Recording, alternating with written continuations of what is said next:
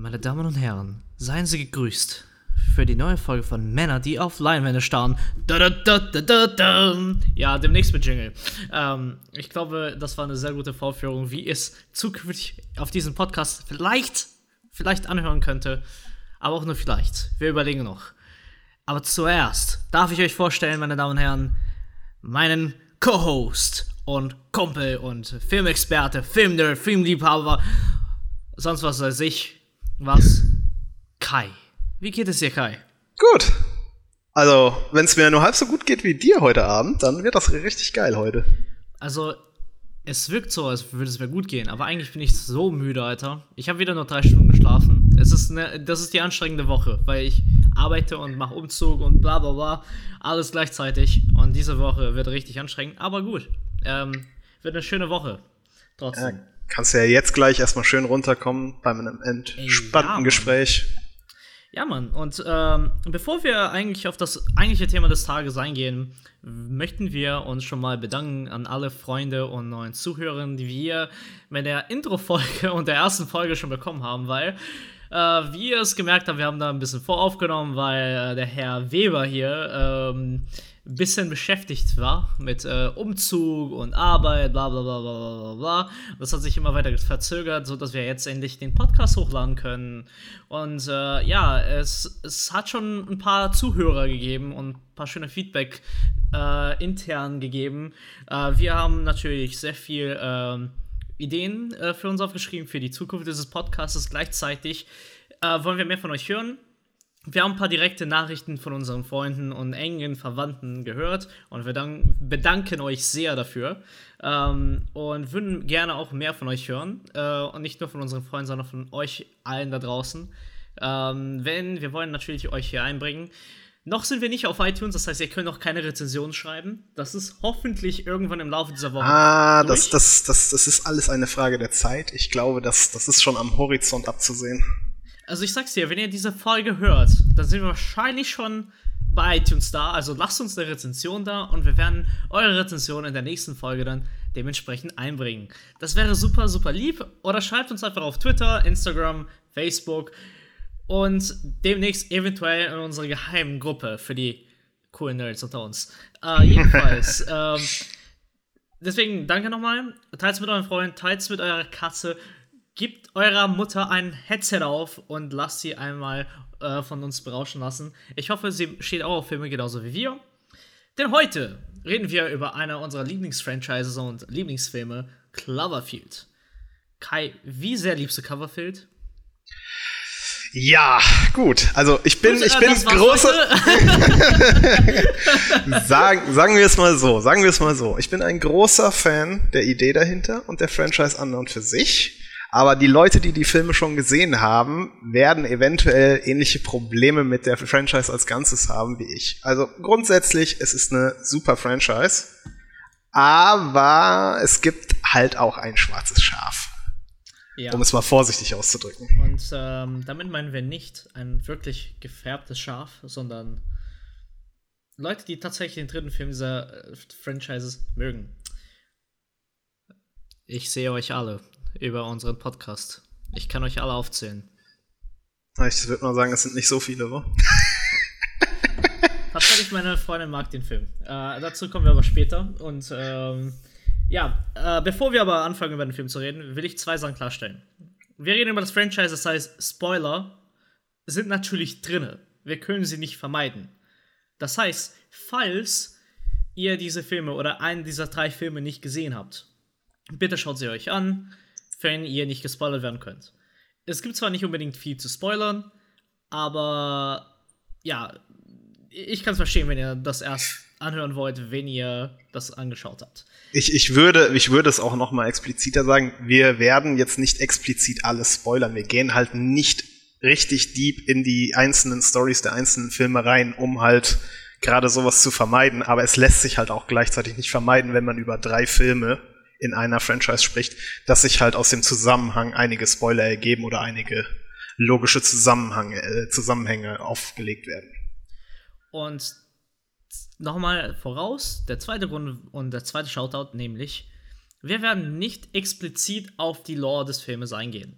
Zwar mögen wir die Lore, zwar lieben wir die Idee dahinter von diesem Film, aber es gibt so verdammt viel zu erzählen zu der Geschichte, zu der Background-Story, zu der Welt, zu diesem Franchise, die JJ alles schön gemacht und vorbereitet hat mit seinem Team, aber nichts in seinen Film gepackt hat. Denn 90% der Background-Sachen findet man leider drumherum des Franchises und nicht in den drei Filmen selber.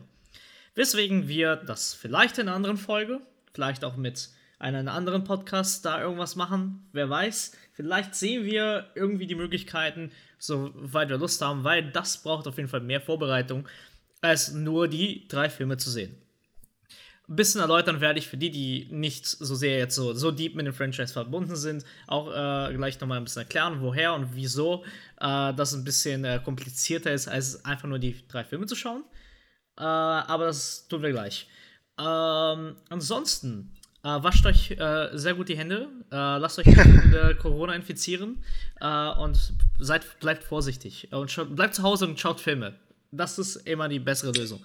Weil Kai, du hast ja vorhin auch noch geteilt, ne? No Time to Die wird wahrscheinlich verschoben. Äh, sehr, sehr schade. Ich, ja, doch, wird doch. Verschoben. Wird verschoben. Von April ja. auf November. Und ja, gut.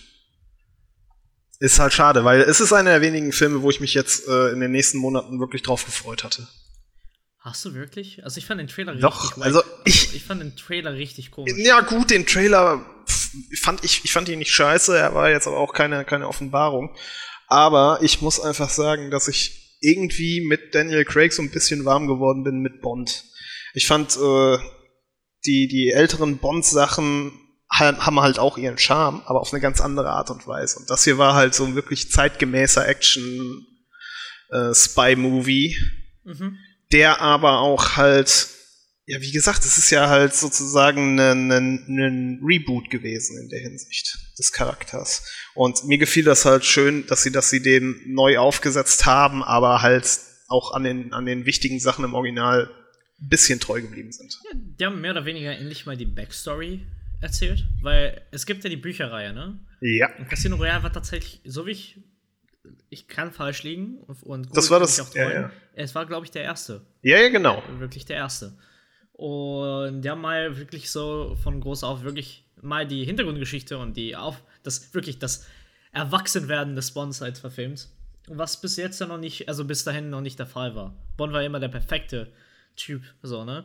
Äh, deswegen ist Casino Royale bei weitem auch immer noch mein liebster Bond-Film, tatsächlich. Ähm, einfach weil der so ein anderes Feeling hat.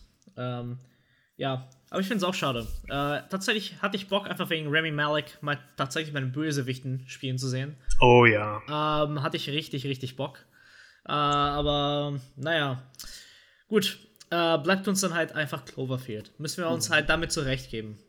Okay. Ich meine, ich meine, die, die bieten uns auch schon genug, die drei Filme. Ja, drei Filme. Ähm, yay.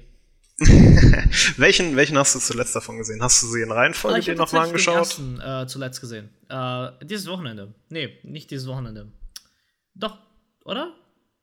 Doch, es müsste Sonntag gewesen sein. Ja, ja. Äh, da da habe ich den ersten nochmal geguckt und ähm, weil ich wollte mich mal auffrischen.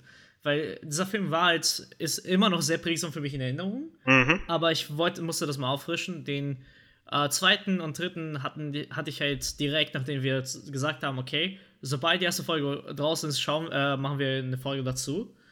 Ja, ja, ähm, ich hatte den vor, vor vier oder fünf Wochen oder so, hatte ich mir den zweiten nochmal angesehen, weil er so gut war. Und dann hatten wir ja drüber gesprochen, dann kam ja die Idee auch für die Folge. Dann hatte ich genau. mir den dritten direkt danach nochmal angeschaut, weil wir halt auch im Folge des Gesprächs natürlich nochmal auf den dritten in, in, im Speziellen eingegangen sind. Genau. Und gestern habe ich dann nochmal den ersten nachgeholt. Deswegen auch kleiner Disclaimer an die Zuhörer. Zum jetzigen Zeitpunkt müssten theoretisch alle drei Filme noch legal online sein. Und zwar der zweite und dritte bei Netflix und der erste bei Prime. Nicht vergessen, der dritte wird immer auf Netflix bleiben. Yep, weil er auch eine also, Netflix-Produktion ist. Also ich glaube, ich glaube, wir gehen das mal, äh, mal jetzt so an. Bevor wir anfangen, anfangen, wirklich mal ein bisschen mehr über die Filme zu reden, äh, lass mal über um, Zuschauererfahrung, weil ich finde, gerade beim ersten äh, braucht es gerade so ein bisschen Background, wer halt nicht explizit den Release dieses Filmes mitbekommen hat, hat eigentlich den halben Spaß verpasst, finde ich. Ähm, und dann können wir mal ein bisschen über das Marketing sprechen, bevor wir halt äh, in die Filme so ein bisschen genauer reingehen. Weil gerade halt für den ersten, für den ersten war das halt extrem äh, bahnbrechend. Das hat auch äh, viele, sagen wir mal, viele Regeln des Marketings tatsächlich äh, ein bisschen verändert, weil solche Trends haben wir danach vermehrt gesehen, äh, in einer Form oder andere. Ähm, deswegen stelle ich dir mal die Frage, weil für mich ist es wirklich, und ich meine das ernst, es ist für mich immer noch dieses erste Mal Cloverfield schauen, bleibt mir immer noch in Erinnerung. Also wirklich mhm. dieses Gefühl, diesen Film zum ersten Mal gesehen zu haben, ist immer noch da. Wie und wo und wann hast du den zum ersten Mal gesehen? Also okay. auch, auch gerade nochmal in Bezug auf, äh, wie das beworben wurde. Das ist halt auch so meine erste bewusste Erinnerung an den Film an und für sich, weil dieses, dieses Marketing damals wirklich anders war als alles andere. Die haben ja, also ich erinnere mich noch ganz genau, dass ich Trailer gesehen habe oder so Snippets von Trailern im Kino und die keinerlei Text da drin hatten. Also es wurde nicht gesagt, ja, ja, es wurde kein Name gesagt, es wurden keine Darsteller genannt, es wurde kein Studio genannt, es waren einfach nur so Snippets. Und dann bist du natürlich doppelt heiß und dann kommst du aus dem Kino, fährst nach Hause und googelst erstmal und was ist der Scheiß und was soll das sein? Und sie haben ja auch nicht viel gezeigt. Und genau das wurde dann aber auch in dem Film wirklich dann äh, weitergeführt. Also das ist auch dann das zweite beim ersten Mal sehen, das das zweite, was mir jetzt an Erinnerung geblieben ist, äh, wie wenig Screentime letztendlich das Monster hat. Und es ist absolut okay so, weil es wirklich, die Leute wussten genau, wie sie die Leute heiß machen im Voraus mit dem Marketing. Und im Film haben sie es dann perfektioniert, indem sie sagen, wir bauen hier die Spannung und die Suspense auf, äh, ohne dass man zumindest für, sagen wir mal, die erste Hälfte wirklich viel davon sieht. Man, man, ja. man sieht immer mal wieder so eine halbe Sekunde, eine Sekunde. Also sie zeigen es schon, klar.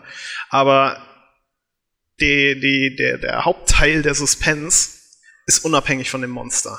Oder zumindest von der, von der Gegenwart des Monsters und dem aktiven Eingreifen des Monsters auf die Hauptdarsteller. Ähm, bevor äh, wir ein bisschen genauer darauf eingehen, wir sollten mal vielleicht für die, die tatsächlich noch da geblieben sind, die den Film nicht kennen, mal ein bisschen Kontext geben, was ist denn überhaupt äh, Cloverfield? Cloverfield ist ein Kaiju-Film, also ein Monster. Monster-Horror, ja. Ähm, basierend, also technisch gesehen, King Kong und Godzilla sind so die Urvater von diesem Film. Mehr Godzilla als King Kong, weil die Japaner haben da ein eigenes Genre aus diesen Monster-Katastrophenfilmen gemacht. Und das sind die Kaijus. Das sind diese komische Wesen, die keiner so richtig weiß, woher sie kommen die irgendwo ganz putzig sind, aber eigentlich nur da sind, um die Stadt zu zerstören. Und äh, da gibt es ja tausende davon. Das ist halt echt so ein Ding in Japan. Und die sind total verrückt dahinter. Und halt in den Westen kam halt mehr Godzilla. Ähm, und die, die Hintergrundstory ist, dass halt J.J. Abrams sowas für Amerika machen wollte. Das halt, wir brauchen auch sowas. Das war seine Aussage. Das finde ich cool, wir brauchen auch mal so einen Monsterfilm. Und so ist Cloverfield erstmal entstanden. Und Cloverfield hat halt bei der Marketingstrategie was ganz Cooles gemacht. Die haben halt, also sei es halt Snippets aus dem Video von dem, äh, also aus der Kamera des, äh, des Filmemachers, also des. Da sollten wir kurz den Einschub Person, machen. Äh, aus dem ersten Film. Oder halt eben Fake-Nachrichten äh, als Werbung. Das war, also es gab halt keinen Zusammenhang, es wurde nicht sofort zu diesem Film geleitet. Die waren einfach da und haben irgendwas erzählt, wovon keiner dann so richtig wusste, was abgeht. Aber die waren halt da. Da sollten wir halt dazu sagen, wer den Film noch nicht gesehen hat, er wird komplett in Found Footage äh, gedreht, wurde er gedreht. Also das heißt, der komplette Film ist aus der Perspektive äh, der Protagonisten, wobei 90% der Zeit äh, eine Figur halt eine Kamera in der Hand hält und die Kamera-Footage ist die Footage, die wir zu sehen bekommen. Also es ist kein, kein es ist immer äh, First Person sozusagen in der Hinsicht. Ja. Und äh, genauso wie, wie, wie Alex das gerade auch ansprach, viele Informationen für den Zuschauer werden dann halt entweder durch die Dialoge hinter der Kamera, vor der Kamera halt dem Zuschauer offenbart, aber auch öfter wird halt darauf zurückgegriffen, dass wirklich äh, also es kommt, glaube ich, drei oder vier Mal in dem Film vor, mindestens, dass äh, die halt zeigen, wie die Fernseh schauen. Mal äh, am Anfang ist halt eine Party, so eine Hausparty, dann da in dem Haus auf dem Fernseher. Später sind die in so einem Shop in, in irgendeiner äh, Lower Manhattan Street und schauen da auf dem Fernseher an die Nachrichten und das gibt den Protagonisten wie auch dem Zuschauer sozusagen das nächste Bündel an Informationen und eine neue Einordnung der Situation. Ja. Von daher, also, äh, das war halt das ganz Coole. Also nicht nur die Kampagne war geil, aber auch halt, äh, also das war halt was, 2008, 2009 kam der raus, ne? Der, der erste. Acht müsste es gewesen sein, ja, ja. Ähm, acht kam der raus. Es wurden nicht wirklich viele Filme in der Ich-Perspektive gedreht. Und das war auch eine Zeit, und äh, vielleicht kannst du dich noch gut dran erinnern, ein paar andere, die halt den Podcast hören. First-Person-Shooter waren der Shit zu der Zeit. Mhm. Das war der Hype. Jeder hat entweder Halo oder Call of Duty gespielt und das waren halt die Spiele, die man halt eben da gespielt haben. Deswegen war diese Perspektive nicht nur gerade extrem interessant, sowieso der Found Footage halt mit Paranormal Activity, Blair Witch Project, die auch relativ frisch noch waren. Frisch? Also Blair Witch Project hat es ja berühmt gemacht. Und ich muss auch sagen, ich habe den bis heute nicht gesehen, weil ich an und für sich, ich bin an und für sich absolut kein Horrorfan. Ist mir für gewöhnlich ein Genre, was mir zu stressig ist, wo mein Payoff für mich nicht da ist. Zumindest nicht oh, groß. Oh, das solltest du eigentlich, das solltest du eigentlich bei Witch Project schauen. Der, der, der ist harmlos. Also das ist wirklich. ja, mal schauen, irgendwann. Aber, also, aber der war also doch, der, aber der war doch älter. Das, das, darauf wollte ich eingehen. 2003. Der war doch. 2003. Sicher. Ich bin mir eigentlich. Ich, ich würde den in die 90er setzen. Nee, nee, nee, nee, nee. Der, der war 2000er Wende. 99. 99 offiziell? Yep. Okay, gut. Jedenfalls, ja, das war der erste. Und die Kampagne davon war ja mehr oder weniger das, was halt Cloverfield gemacht hat. Nur eine Nummer größer.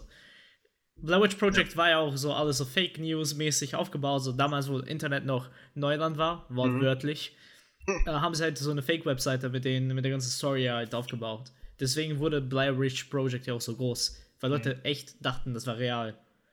Zu der Zeit wussten wir noch nicht, was Trolle im Internet sind. Wir wussten auch nicht, dass Leute einen bescheißen können im Internet und wenn jemand dir eine Mail schreibt und dir 1000 Millionen Euro anbietet, dass das fake ist. Das wussten wir damals nicht. Bitte entschuldigen Sie. Ähm, es ist schön, wie diese Naivität dann ausgespielt wurde. Ja, genau. Und das wurde halt komplett ausgenutzt für das Marketing dieses Filmes. Und deswegen wurde auch das, der Stil halt so, so beliebt. Und eben dann halt 2006 müsste Paranormal Activity 1 rausgekommen sein. Bin, ich mache das alles aus Memory, ne? Ich habe das nicht gegoogelt. Jetzt google ich aber mal. Ja, man hört's. 2007, ja. Gar nicht mal so weit vor Cloverfield. Effekt da lassen, oder? So von der Tastatur. Ja. So, dann weiß jeder, wenn ich ähm, Fact checke. 2007. Also ich lag mhm. wieder ein Jahr auf. Und in Deutschland erst 2009, warte mal, was? Haben ja, sie dann mit Cloverfield anscheinend gemerkt, dass das ganz gut funktioniert und haben sie nachträglich doch noch rausgehauen. Crazy. Ey, das wäre mal interessant rauszufinden. Ob das erst so spät in Deutschland kam, deswegen. Ich bin ja generell froh, dass sich in den ah, letzten okay, Jahren okay, das okay. immer angenähert hat an das Original-Release-Date, dass wir nicht mehr so lange warten müssen uh, in ah, Deutschland. Alright, ich erkläre dir, was passiert ist. Uh, hm? Der Originalfilm, also der, der wurde aufgekauft, bevor er weltweit ähm, also ausge, ausgesendet wurde, ne? Mhm. Paranormal Activity. Das war nämlich 2007, das war ein Festival und dann wurde er aufgekauft, der Film von Paramount. Der wurde nochmal ein bisschen äh, äh verändert und dann kam er 2009 raus. Das war's. Das heißt, der, der war schon im Umlauf und deswegen war das schon ein Ding 2007, ähm, aber halt der offizielle Release von Paranormal Activity weltweit war dann 2009. Und das ist halt interessant vom Timing, weil ähm, der kam ja 2008 raus, der Film, ne? Mhm. Das heißt, jemand muss halt ähm, irgendwie was gehört haben. Also, ich gehe mal davon aus, dass JJ irgendwie was gehört haben, dass gerade wieder dieses Stil halt irgendwie äh, in wird, beziehungsweise Leute versuchen, das mehr zu drehen. Gleichzeitig ist es auch billig zu drehen. Ähm, und das hat dann ja alles cool gepasst und hat das dann ja gemacht hatte die schöne Idee halt da äh, einen Monsterfilm halt zu machen. Und das Coole halt daran ist, äh, ist letztendlich, dass dieser Film halt äh, eben komplett gedreht wurde, wie halt kein Film wirklich zuvor in dem Genre. Zwar gab es halt immer wieder so Versuche, oder es wurde auch bei Blair Witch Project wirklich äh, diese POV, also diese Ich-Perspektive äh, von, von der Protagonistin halt mit der Kamera halt auch natürlich genutzt und von anderen Horrorfilmen zuvor. Aber das haben wir in der Größe von Produktion normalerweise nicht wirklich gehabt. Also das war eine relativ frische Sache. Und das war auch die Zeit 2008, wo Special Effects anfangen cool zu werden. Mhm. Die Kombination von den beiden, bumm, das war allein schon Grund genug, diesen Film anzusehen. Das war halt komplett frisch, das war neu. Ähm, das war ein interessanter Take an Genre und die coole Marketingkampagne. Fun Fact: Die haben tatsächlich mit, Handy, mit, mit so einer Handycam gefilmt, tatsächlich. Äh, mit so einem Panasonic Recorder, ähm, laut Wikipedia. Und das finde ich das habe ich mir, also das siehst du eigentlich auch, wenn du ein bisschen genauer schaust. Äh, die haben das nicht immer sehr, äh, sehr schön äh, clean gemacht. Wahrscheinlich wurde so 30, 40 Prozent noch von dem Film damit gedreht, aber trotzdem, das ist bei Principal Photography von Kinofilmen eigentlich ziemlich viel. Weil heute würde man das wahrscheinlich mit, äh, sei es eine fancy DSLR oder zumindest eine Blackmagic Pocket, was halt eine Kinokamera ist, aber halt Eh, für die Handtasche. Weil die, das Ding würde halt echt in so eine Handtasche reinpassen. Ähm, gefilmt werden und dann halt mit Postproduktion gemacht. Also, dass es halt danach aussieht. Das wurde damals nicht gemacht. Ähm, und das ist halt sehr interessant zu wissen, weil das gibt, deswegen sieht das teilweise halt echt so ein bisschen dirty aus und das gibt halt den Charme dieses Filmes her. So viel halt, das war halt, was neu war. Und das war halt cool und deswegen war das auch super schnell beliebt. Aber kommen wir nochmal auf meine Ursprungsfrage zurück, Kai. Mhm.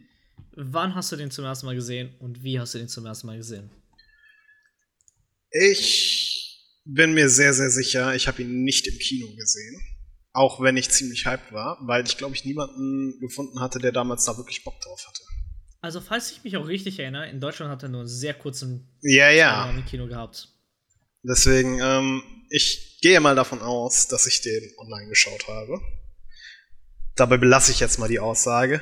Und äh, ich glaube, ich glaube, die, die Bildqualität muss ja nicht mal wirklich gut gewesen sein damals, weil das ja durch, durch die, durch die Found-Footage-Dingens ja schon auch sowieso gegeben war, dass es halt so ein bisschen rough aussah. Aber an und für sich. Ich glaube, den habe ich alleine geschaut. Und war schon schwer begeistert, weil, wie, wie gesagt, ich habe ja eigentlich so eine generelle Abneigung gehabt vor Horrorfilmen. Und er wurde damals hauptsächlich als Horror vermarktet, aber die Neugier ja. war halt größer und ich habe mir dann trotzdem angesehen und habe dann halt gemerkt, dass es halt wirklich äh, ja so ein, so ein Monster-Suspense-Film ist, der aber halt auch viel auf, auf zwischencharakterliche Dinge äh, baut. Halt halt so weiß ich nicht, es ist halt kein klassischer Horrorfilm, definitiv nicht, auch wenn man das überall liest. Es ist wirklich, wie du sagtest, ein Kaiju-Film, also oder zumindest ein, ein Film, der stark mit Kaiju-Elementen arbeitet. Klar, bei dem Monster gegeben, aber äh, so gerade die erste halbe Stunde oder was ist halt ist halt auch schon auf eine andere Art und Weise interessant, weil halt die Art und Weise, wie Charaktere vorgestellt werden oder wie die Dynamiken aufgezeigt werden zwischen Charakteren, äh, wer wie bei wem beliebt ist, wer auf wen steht, so ein bisschen Hartfeld.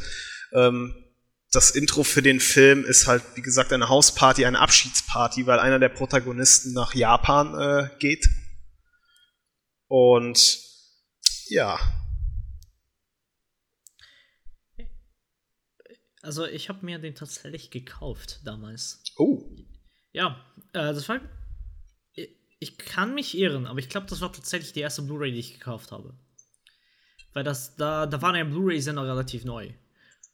Und ich meine, die, das war die erste Blu-ray, die ich mir gekauft hatte.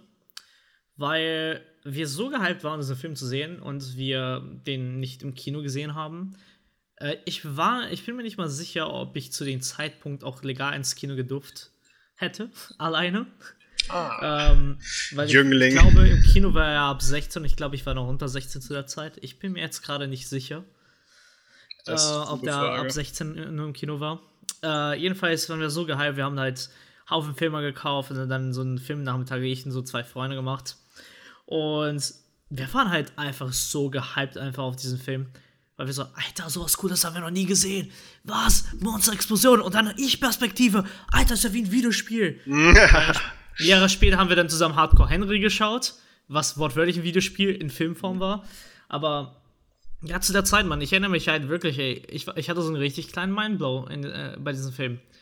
Weil der, weil der nimmt dich mit auf so eine sehr intime Art und Weise und er schafft es halt wirklich, dich so zu fühlen, als wärst du da. Und zu der Zeit waren halt diese Effekte halt grandios, ne? So, die sind okay gealtert. Also ich finde, sie sind relativ gut gealtert sogar tatsächlich. Ja, definitiv. Aber die, die haben nicht mehr die Wirkung, die sie damals hatten. Also das war wirklich so, what? Das geht? So wirklich, also, ähm, was, was war so der letzte Film so vergleichbar, äh, ver, vergleichbar, was halt so richtig krasse Effekte hatte? Also ich meine, wir haben jetzt so gefühlt schon alles gesehen. So, was, was, äh, Also ich, ich muss, ich Sky muss, kann. ich wollte, ich wollte jetzt, um, um sogar auch im Genre, im Kaiju-Film-Genre zu bleiben, muss ich sagen, dass hier äh, Kong und halt auch die beiden neuen Godzilla-Filme eigentlich zumindest optisch sehr, sehr schön sind. Ja. Jetzt äh, storytechnisch oder so, gerade bei dem ersten Godzilla, mh, ist nicht, ist nicht komplett scheiße, aber ist halt, bleibt auch hinter den Erwartungen zurück, meiner Meinung nach, also zumindest für mich. Aber Ja, schön anzusehen sind die allemal. Ich war auch vom, von dem äh, King of Monsters, hier den zweiten Godzilla. Das ist eine unfassbar schöne Posterserie, die die da released haben. Da hatte Oh ich ja, auch überlegt, mir ein, ein Poster davon zu holen. Ey, also ich, ich meine auch als Kind, ey, ich war ein riesengroßer Godzilla-Fan. Weil ich fand das einfach richtig cool. Also, Alter, das ist ein riesiges Monster, was einfach durch Tokio trampelt. Ist das nicht cool? Aber äh, ja, also ich, ich meine, so irgendwo, so jeder kleine Junge hatte mal so seine Phase, wo er eh mit so seinen Action-Heroes da gespielt ha hatte. Und dann halt sich Monster halt cool fand, weil du brauchtest ja immer einen Gegner, so, ne? Und das war halt irgendwie so, so passend. Was Also- war der, was war die erste Godzilla-Inkarnation, mit der du in Kontakt kamst? War es der amerikanische? Nee, tatsächlich der japanische. Ah. Ähm, in, in Brasilien wurde tatsächlich der japanische damals im Fernsehen gezeigt. Weil, äh, also das ist, das darf man nicht vergessen, Brasilien ist aber, hat auch sehr viel Einfluss durch Japan. Mhm. Äh, weil sehr viele äh, Einwanderer irgendwann mal nach Brasilien gewandert sind. So, weißt du, so ausgewandert, keine Ahnung, Erster, Zweiter Weltkrieg oder so. Mhm. Und äh, da ist der Einfluss äh, Japan ziemlich groß. Also, also gerade in São Paulo ist er ziemlich groß. Und deswegen wurde tatsächlich der japanische da mehrmals im Fernsehen gezeigt. Zwar gedubbt, aber es war der japanische, nicht der amerikanische. Also was aus den 80er war der? der Naja, nee, die gehen ja teilweise früher, schon oder? Ende der 50er oder so, geht, glaube ich, der erste 58 oder sowas. Ich habe letztes Jahr mein Bruder, der sammelt Blu-Rays und hat auch eine mittlerweile sehr, sehr große Sammlung. Der hat sich letztes Jahr die, die Box geholt. Also nicht eine, nicht eine, ich glaube, es ist nicht mal eine Komplettbox, aber halt eine Box mit, ich glaube, 10, 15 Filmen. Halt schon sehr, sehr gute Basis, um da mal rein zu, zu schnuppern. Ja. Weil es gibt ja mittlerweile 30 Filme oder sowas. Hä, es gibt tausende, Mann. Es ist unfassbar. Also, also ich, ich meine halt, das, also das, was ich gesehen habe, war, war irgendwas aus den 80ern, meine ich. das kann gut sein. Also sie haben auf jeden Fall in den 80ern auch so ein Soft-Reboot gehabt, wo das dann nochmal so ein bisschen genau, angepasst genau, wurde, wo genau. nochmal die, ja nicht, Ist- nicht die Originalstory nochmal neu, aber eine neue Äh, Story gemacht wurde oder sowas. Also, genau, King of the Monsters, nee, das hatte ich dann nicht, also das war, da, das, das wurde schon nicht mehr, nee, das war definitiv da aus den 80ern, also hier steht Godzilla 1985 und Return of Godzilla 1984. Mhm. Ich gehe mal davon aus, es waren die. Weil das würde also realistisch sein, dass sie halt frühe 2000er in den Fernseher kommen. 54 ist der erste Godzilla. Ja, genau. Und 55 der, der, der sehr gute zweite Film. So, und das sind halt, ähm, ich meine, letztendlich ist das, was du da siehst, auch Cloverfield. Ne? Mhm. Also, Viech kommt aus Nichts, vor, also vorausgesetzt, man hat so ein bisschen Information, dass das aus, aus dem All kommen, kommen kann. Über den ganzen Film verteilt versuchen die Menschen sich irgendwie zu schützen, das Ding zu bekämpfen und rauszufinden, woher es kommt. Ganz banal gesagt, das ist der Plot von jedem Kaiju-Film. Und das ist halt okay und das ist cool. Wer kann man dazu nicht sagen? Mhm. Ähm, gut, äh, das war eine sehr schöne Folge. Ähm, lass mal jetzt über wichtigere Themen reden. Nein, also ähm, ich fand Cloverfield vom Plot hat, hat, aber auch so einen anderen Touch gehabt. Denn ähm, er fing ja nicht wie jeder Kaiju-Film an. So, man ist sehr schnell konfrontiert worden mit der Thematik, sondern man wird. Kommt, kommt ja erst so nach dem ersten Akt. Ja, ja, also und, es und es. Wirklich zum zweiten Akt erst. Man, man wird halt genauso mit der Information überrumpelt wie halt die Protagonisten. Sonst hast du es öfter ja mal in Kaiju-Filmen, dass schon irgendwie so ein paar Szenen da sind, die Foreshadowing betreiben in der genau. Hinsicht. Aber du bist eins zu eins live dabei und du bist nicht schlauer als die Protagonisten, was halt bei Found Footage eh wichtig ist, weil das sonst Einzige, würde das Ganze nicht funktionieren. Mhm. Ist das das halt eine gefundene Kamera war. Weil am Anfang dir eingeblendet wird, dass halt die, äh, das FBI die Footage da zusammengeschnitten hat, was sie da Ja, genau. Das, hm. das ist alles, was du weißt. Also du weißt, es wurde das gefunden, aber du weißt ja nicht genau. Da hast halt so am Anfang so äh, ein paar schöne Aufnahmen da von dem Pärchen da äh, und so. Du lernst halt so ein bisschen die Vorgeschichte der, der Person, die halt letztendlich dann nach Japan fliegen wird kennen. Und sorry, und es, es, ist, es, es tut mir leid, aber Leute, ich und Namen, das ist so eine Sache, das wird nie funktionieren, glaube ich. also ich, ich gebe ja schon förmlich aus, auf. Äh, ich google nochmal und ich hoffe, Cloverfield sagt, gib mir Bilder, dann kann ich. Ja, nee, das hilft auch nicht. Weil, was, was, welchen Namen jetzt? Genau. Äh, wer ist denn der Typ, der nach Japan geht? Ich verge äh, Jason, oder? War das Jason? Nee, Robert. Robert Rob, Rob geht nach. Robert. Genau, das sind auch die einzigen beiden Namen, glaube ich, die ich mir, die ich mir merken konnte. Rob ist der Typ, der nach Japan geht, der sozusagen das Ganze ins Rollen bringt, so storytechnisch. Und Hut ist der Kameramann. Genau. Hut ist der Vollidiot. Wobei Hut ist halt echt, muss, muss man auch einfach mal ganz, ganz bewusst sagen, jetzt gerade, wo ich ihn nochmal geguckt habe, das Problem mit Hut ist einfach, äh, es ist ein Arschloch in einer gewissen Weise. Es ist jetzt nicht mal absichtlich, sondern es ist einfach so ein, so ein tölpeliger Idiot der auch, man merkt, bei seinen Freunden so durchwachsen beliebt ist, sagen wir es mal so. Und jetzt gerade in 2020, wenn man halt TJ Miller, den Darsteller, kennt, dann wundert einem halt nichts, dass es ihm so einfach fällt, ein Arschloch zu spielen. Das ich war auch. Mich danach nie wieder mit diesem Schauspieler befasst. Nicht. TJ Miller, kurz, kurzer Einsch, äh, Einwurf. Äh, es war sein Debüt, Cloverfield. Also der war vorher Stand-up-Comedian. Das ist witzig. ähm, zuletzt wird man ihn gesehen haben in den Deadpool-Filmen, wo er den Barkeeper spielt und Freund von Deadpool. Und viele kennen ihn aus äh, Silicon Valley. Sehr, sehr gute Serie. Die ist jetzt zu Ende gegangen. Kann ich nur empfehlen. Das Problem mit CJ Miller ist halt, äh, mit TJ Miller ist halt, dass der ein wenig freigedreht ist zwischendurch. Also es gab da ein paar Sachen wegen Sexual äh, Assault wo ich aber jetzt auch, weiß ich nicht, bin ich nur so halb eingelesen, deswegen kann ich nicht sagen, ob das bestätigt wurde oder ob der dafür dann halt auch äh, auf den Sack bekommen hat oder ob das nur so, so äh, Allegations waren.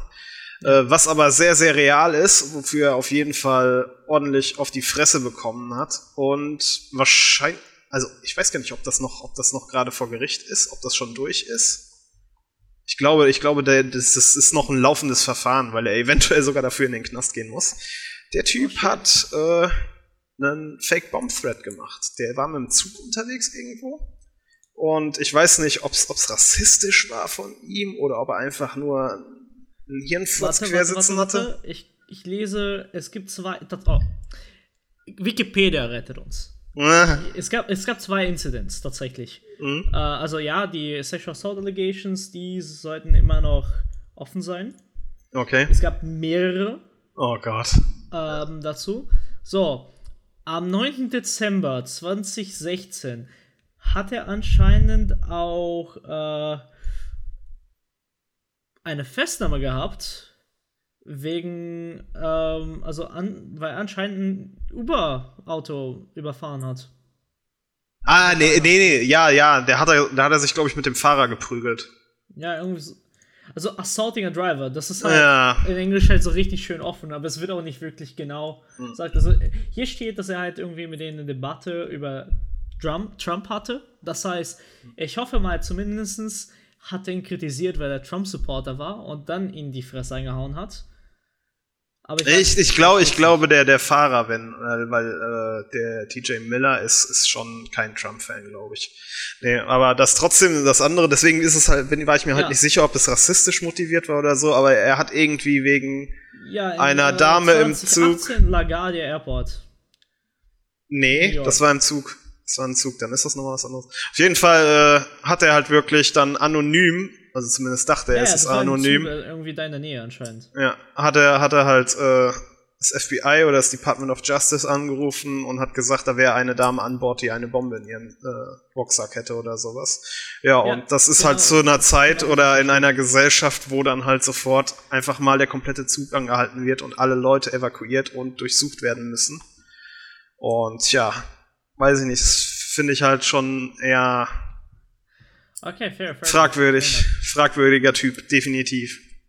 Zumal er halt auch nicht wirklich, äh, also ich kann mich nicht erinnern, dass er sich jemals wirklich für sowas entschuldigt hat. Der hatte auch am Set von Silicon Valley hatte er halt richtig Probleme, weil er da auch irgendwie, ich weiß nicht, ob es da auch äh, sexueller Natur war oder ob er da einfach nur ein Arschloch war, aber er hat auf jeden Fall hatten sich mehrere Leute beschwert, wie er sich am Set verhält.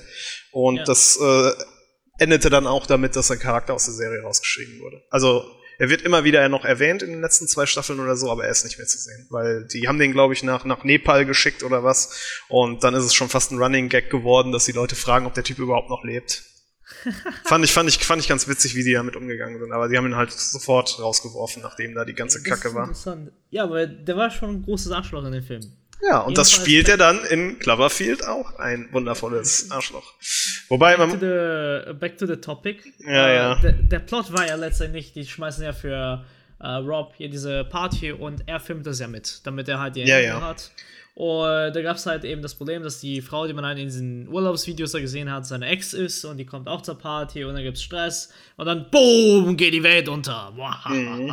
Und dann äh, hatten aber Rob und äh, Marlena äh, davor noch einen schönen, fetten Streit. Nee, sorry, nicht äh, Marlena, Beth äh, hieß sie. Mhm. Äh, und äh, ja, Rob ähm, liebt sie noch und Beth liebt ihn auch noch. Und äh, ja, der andere sucht nach der anderen und die andere sucht nach den anderen und die versuchen dann zusammen irgendwie zu überleben. Mhm.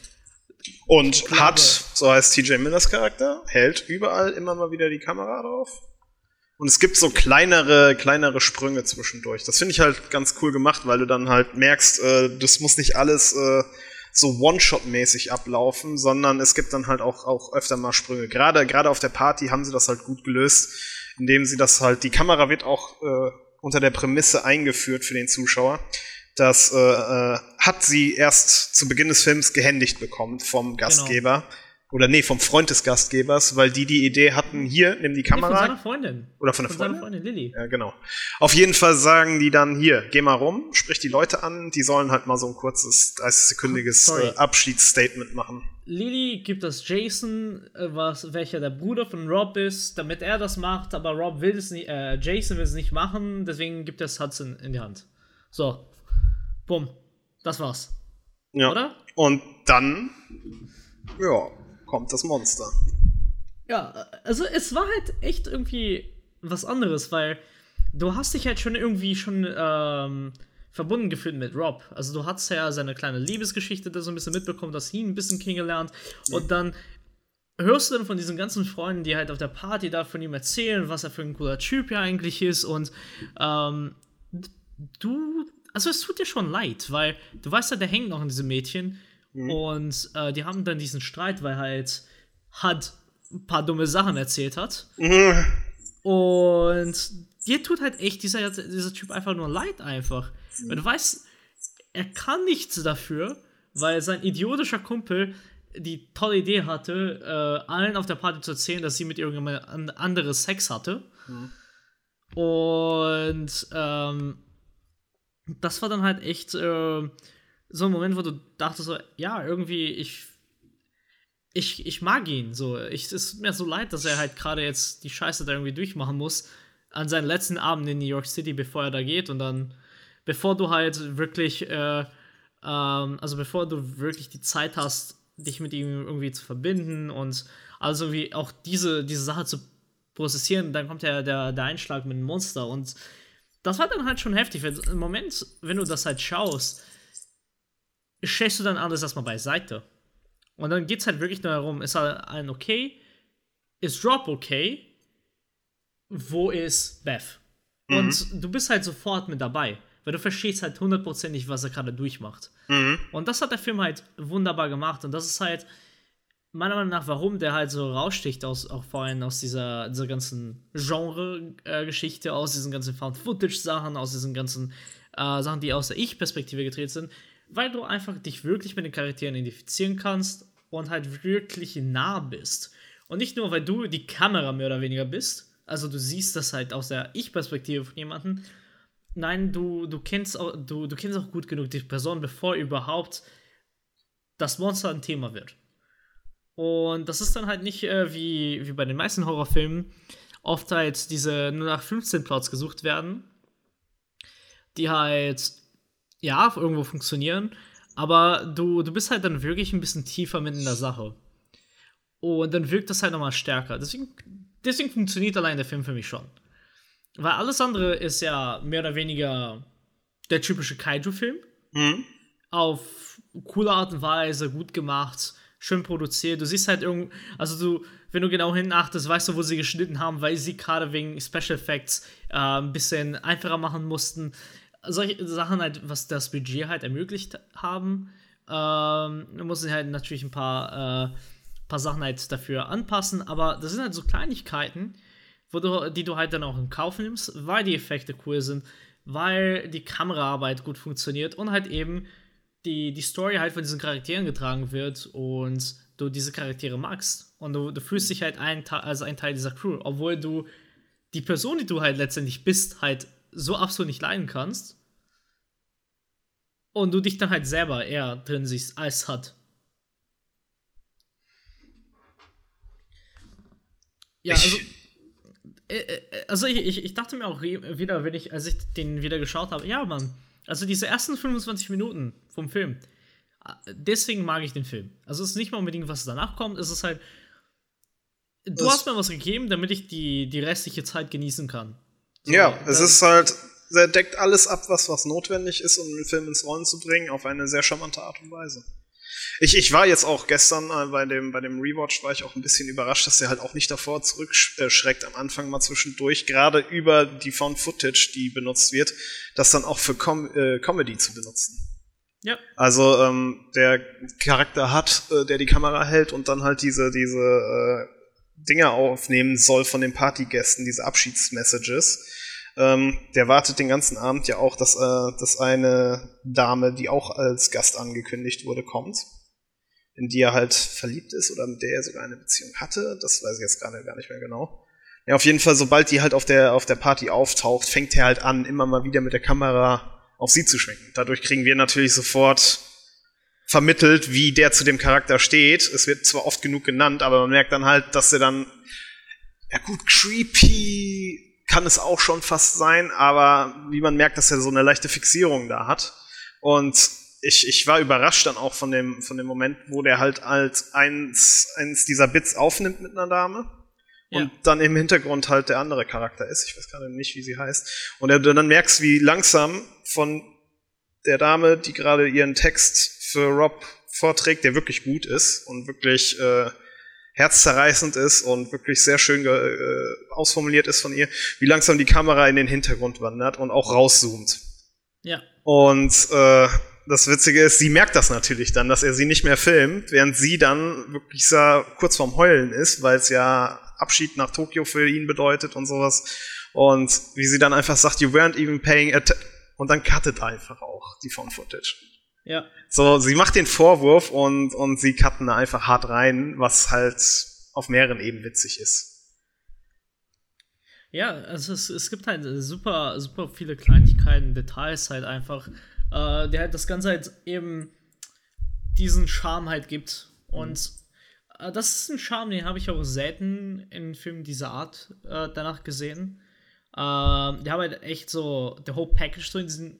Und ich, ich sage wirklich in diesen 25 ersten Minuten, weil danach lebt das halt einfach, weil das eben in diesen 25 Minuten so gut etabliert wurde.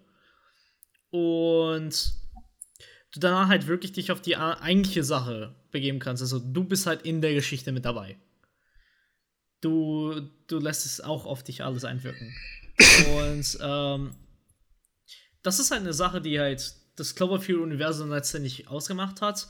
Und ähm, also ich habe mich auch noch ein bisschen vorinformiert, ne? Und es gibt halt super viele kleine Easter Eggs ähm, für dieses Universum, die halt da gesteckt werden, aber es wird halt nichts davon gesprochen. Die sind halt eher Easter Eggs. Sei es halt von der Marketingkampagne zu den Background-Informationen, weil es gab tausende Webseiten, dann gab es da, hier, da, irgendwas. Also sie waren halt alles so verteilt und dann gibt es halt mehr Easter Eggs als alles andere.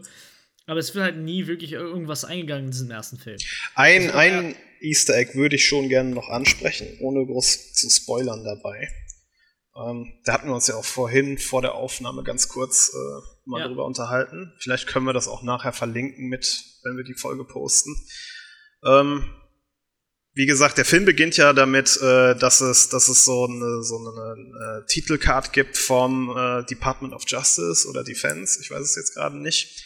Was übrigens auch äh, der einzige Moment ist und der namensgebende Moment ist, weil in der äh, die Footage wird Cloverfield benannt. Also der, der Name Cloverfield steht am Anfang ja. der Dingens. Und es wird ja auch gesagt, dass die Kamera gefunden wurde im The, also sie sagen nicht Central Park, sondern the area formerly known as Central Park, was ja, halt genau. auch schon so ein bisschen, ah, da schwingt ja schon was mit in dieser, in dieser Aussage.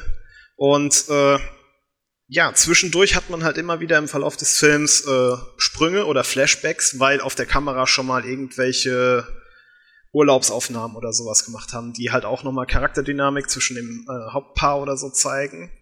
Und ganz am Ende des Films wird halt auch nochmal alte Footage gezeigt. Ja. Die kurz, oder sagen wir, was heißt kurz vor dem äh, Film sozusagen ist, vor dem Zeitrahmen, der im Film gezeigt wird, so ein paar Tage vorher oder einen Tag vorher, ähm, wo äh, Rob und was Beth, Beth. das waren, ja, Beth. Da, wo die äh, auf einem Riesenrad sind und da wirklich eine super Zeit haben oder so. Und es ist eigentlich, ich habe das, keine Ahnung, das ist mir erst beim dritten oder vierten Mal schauen aufgefallen und auch nicht mehr von alleine, sondern wirklich, weil ich es irgendwo gelesen hatte. Ähm, wir werden das mit verlinken und das YouTube-Video müsst ihr aber in 1080p schauen, sonst sieht man es auch einfach nicht. Ähm, Im Hintergrund sieht man, also wirklich am Horizont im Hintergrund ist, glaube ich, in der rechten Bildschirmhälfte oder was, sieht man halt was aus dem All ins Wasser fallen. Ohne dass das irgendwie auch nur annähernd äh, von irgendjemandem wahrgenommen wird in der, in der Aufnahme. Und es ist halt so, die gehen überhaupt nicht drauf ein. Also am Ende des Films, als ich das erste Mal, zweite Mal gesehen hatte oder so, ja, schön, Flashback, man sieht nochmal, wie die, als die Welt noch heile war, als noch alle Leute äh, ihrem normalen Alltag nachging und so und alles noch in Ordnung war. So, und wenn man das aber dann weiß, merkt man halt, dass da halt was. Es es ist ja nicht mal wirklich plotrelevant, sondern es vermittelt einem nur das Gefühl, dass da was Größeres ist. Also wo dann halt aus diesem einzelnen Film, das ist, das ist sozusagen wie so, ein, wie so eine, eine frühe Version von den After-Credit-Scenes in den Marvel-Universe-Filmen. So, wo dann halt gesagt, wo vermittelt wird, da ist noch mehr es steckt noch mehr hinter der ganzen Sache. Also, soll ich ein bisschen was dazu erzählen? Weil ich hatte tatsächlich ähm, so zwei Videos angeguckt, mhm. die halt so äh, ein bisschen die Connection zwischen den Filmen halt zeigen. Mhm. Das war eins der Themen. Weil tatsächlich ähm, dachte man erst, mhm. das war halt das Monster, das halt irgendwie aus Nike kam. Äh, es war aber ein Satellit der, von der Firma, die das Monster entdeckt hat, mhm. der darunter gefallen ist. Und das Schöne halt daran ist, es ist halt so absolut nicht filmrelevant, aber das gibt halt im Universum was. Und das Geile war aber halt, die haben auch das auch nie wirklich aufgegriffen. Die haben auch in den drei Filmen auch niemals diese Filme wirklich erwähnt. Aber halt in diesen ganzen Marketingkampagnen, was sie gemacht haben, für die Lore und so weiter. Ähm, da, da werde da, da werd ich auf jeden Fall mit der Folge, äh, muss, ich, muss ich echt dran erinnern, diese zwei Videos mal zu tweeten, mit zu tweeten, ähm, für die, die es halt äh, mal angucken wollen. Weil die, der, diese zwei Videos, die, die sammeln halt diese ganze Information und da könnt ihr halt einen besseren Überblick schaffen, als wir jetzt hier eh in der Folge eingehen werden. Aber ich würde auch gerne ein bisschen weiter halt zu, zu den nächsten Filmen halt auch noch sprechen. Ich wollte gerade sagen, das wäre auch ein guter Übergang jetzt, um halt eins weiterzugehen. Genau, äh, zu Tank Cloverfield Lane, weil das damit hört nicht nur der Film auf, aber halt, es wird auch, wenn du auch Tank Cloverfield Lane anguckst, hä, Verbindung? Welche Verbindung? Mhm. Wovon reden sie? Ist das überhaupt im selben Franchise oder ist das einfach nur so ein random Name-Drop von J.J. Abrams? Finde sie heraus bei Galileo Mystery. Es ist halt, ja, das ist eigentlich schon, schon wieder. Es ist ja nicht mal ein negativer Fakt oder sowas. Oder es, es nimmt dem Film eigentlich nichts, aber es ist halt schon. Man denkt sich so, okay, warum habt ihr das jetzt so gemacht? Aber es stört halt auch nicht wirklich, weil man muss einfach dazu sagen, der Film war gar nicht als Teil des Franchises geplant. Und der Film war auch bis sehr, sehr spät in, die, in, in der Produktion auch gar nicht darauf ausgelegt, dafür verwendet zu werden. Also so wie ich das in Erinnerung habe, wurden sogar Nachdrehs gemacht für die letzten Szenen des Films, um es halt zu dem äh, Cloverfield Universe zu connecten. Aber also ohne jetzt zu spoilern, weil grundsätzlich wird relativ schnell klar, worum es in dem Film geht, weil äh, er spielt in einem äh, Atomschutzbunker oder so einen privaten Bunker, den sich einer gebaut hat, wo äh, drei Personen halt zusammen leben. Und zwar nicht unbedingt auf freiwilliger Basis zusammen. Der Typ, der den Bunker gebaut hat, hält sozusagen zwei andere Leute da gefangen, wobei er aber ihnen sagt, dass er sie nur gerettet hat vor der Welt oben Wobei die oben nicht genau wissen, also die beiden wissen nicht genau, was oben los ist und der Typ halt meint, dass da oben die Welt untergeht. So, und ursprünglich, ich weiß gar nicht mal, wie es ursprünglich geplant war, ob einfach der Reveal gewesen wäre, das ist wirklich nichts und der Typ ist halt ein Nutjob, der äh, zwei Leute entführt hat. Aber letztendlich wurde es dann so umgeschrieben und so noch nachgedreht oder dann gegen Ende so gedreht, dass halt der Film sich dadurch auflöst äh, dass wirklich äh, oberhalb des Bunkers die Monster schon aktiv sind. Oder das Monster. Ja. Und ja, das, das, ist jetzt nicht mal wirklich, also es nimmt, es ist nicht mal ein Spoiler in der Hinsicht, weil es nicht mal wirklich was vom Film wegnimmt, weil der ganze Rest und der Hauptplot vollkommen losgelöst von diesen Monstern agiert. Ja, und komplett. deswegen möchte ich auch auf den Hauptplot nicht so viel weiter eingehen, außer dass wir einfach mal sagen müssen, dass der so unfassbar gut gecastet ist und so unfassbar gut gespielt. Das Dinge Mary ist. Elizabeth Winstead.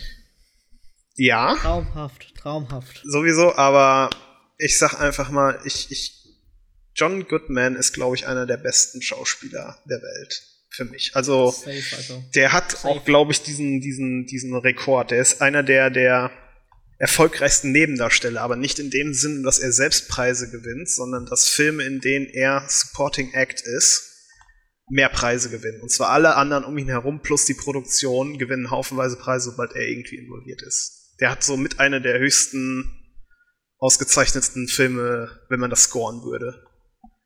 Er ist einfach ein absolutes Monster, der Typ. Äh, da hat auch, also dieser Film lebt einfach dafür, dass er halt schlau gedreht wurde, mhm. also richtig, richtig schlau erzählt wurde und halt, dass eben die Schauspieler halt dermaßen gut performen im Film.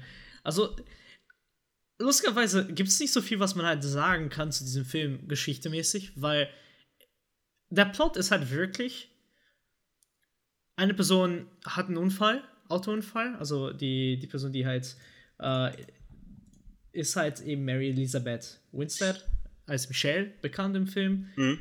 die halt von Howard mehr oder weniger entführt wird und dann zusammen halt mit diesem Emmett in diesem Vulkan lebt. Mhm. Du erfährst aber erst relativ spät, dass Howard sie tatsächlich in Anführungszeichen entführt hat, weil die hatten einen Autounfall gemacht. Also die beiden hatten einen Autounfall, wenn ich mich das richtig erinnere. Mhm. Und der hat sie dann halt ins Bunker da gebracht und sie denkt einfach, er ist einfach ein creepy Dude, der sie halt gefangen hält für seinen Fetisch. Und er versucht ihr zu erklären, äh, du bist hier, weil Welt geht unter und äh, du kannst nicht raus, weil Monster, Gas und du, du willst halt nicht lange überleben. Und äh, der Emmet, der ist sowieso ein verlo verlorener, hoffnungsloser Fall. Also der, der ist durch, der Typ.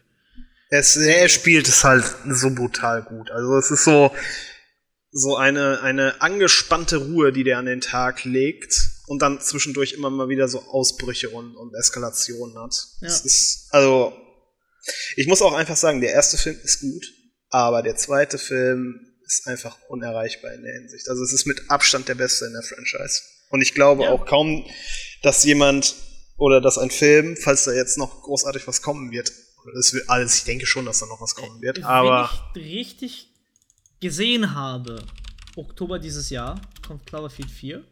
Was? Okay, da bist du auf jeden Fall besser informiert. Krass.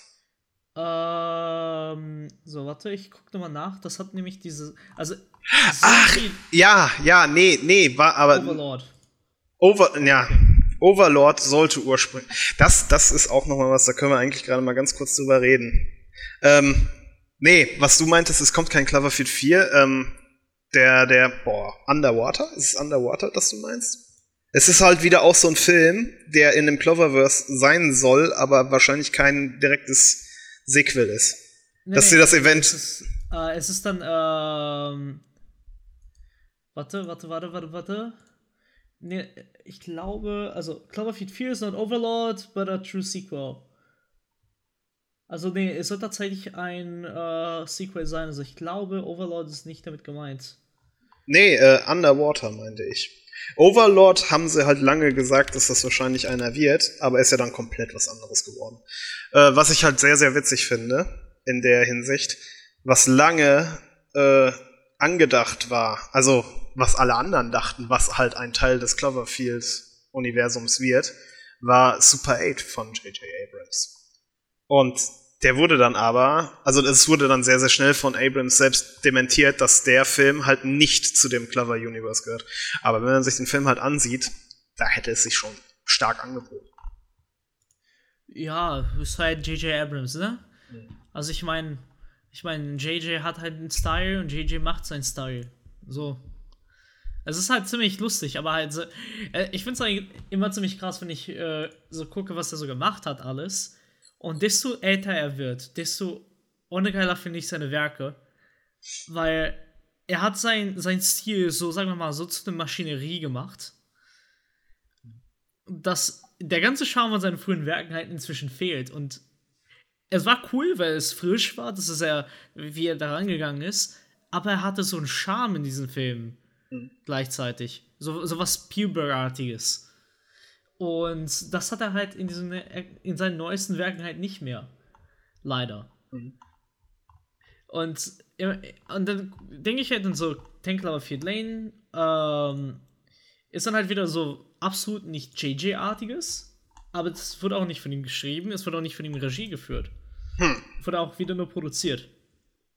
Da sollten wir eventuell auch kurz drauf eingehen, weil das ist ja auch nochmal so ein so ein Ding, wenn man sich das überlegt. Ähm, die Regie beziehungsweise die Screenplays, wer die jeweils gemacht hat von den Filmen. Weil da ja. finden wir ja eine Menge Namen wieder, die man eventuell, wenn man sich mit der Materie ein bisschen befasst, kennt oder zumindest schon mal gehört hat. Also produziert wurden sie natürlich alle von JJ, aber letztendlich Regie und Screenplay kam dann hauptsächlich, also zumindest der, der grobe Teil, dann von anderen Leuten. Und zwar beim ersten wäre dann die Regie, äh, war von Matt Reeves. Matt Reeves kennt man halt dann, äh, der hat zuletzt zwei oder drei Installationen vom äh, neuen Planet der Affen Franchise gemacht. Und der wird halt nächstes Jahr nochmal sehr relevant, indem er einfach der Mann hinter der neuen Batman-Verfilmung so, und das ist halt schon so eine Sache, wo ich mir denke, okay, dass der Typ mit Cloverfield da irgendwie angefangen hat. Das war, glaube ich, sogar einer seiner ersten Filme, eventuell. Bin ich mir nicht sicher.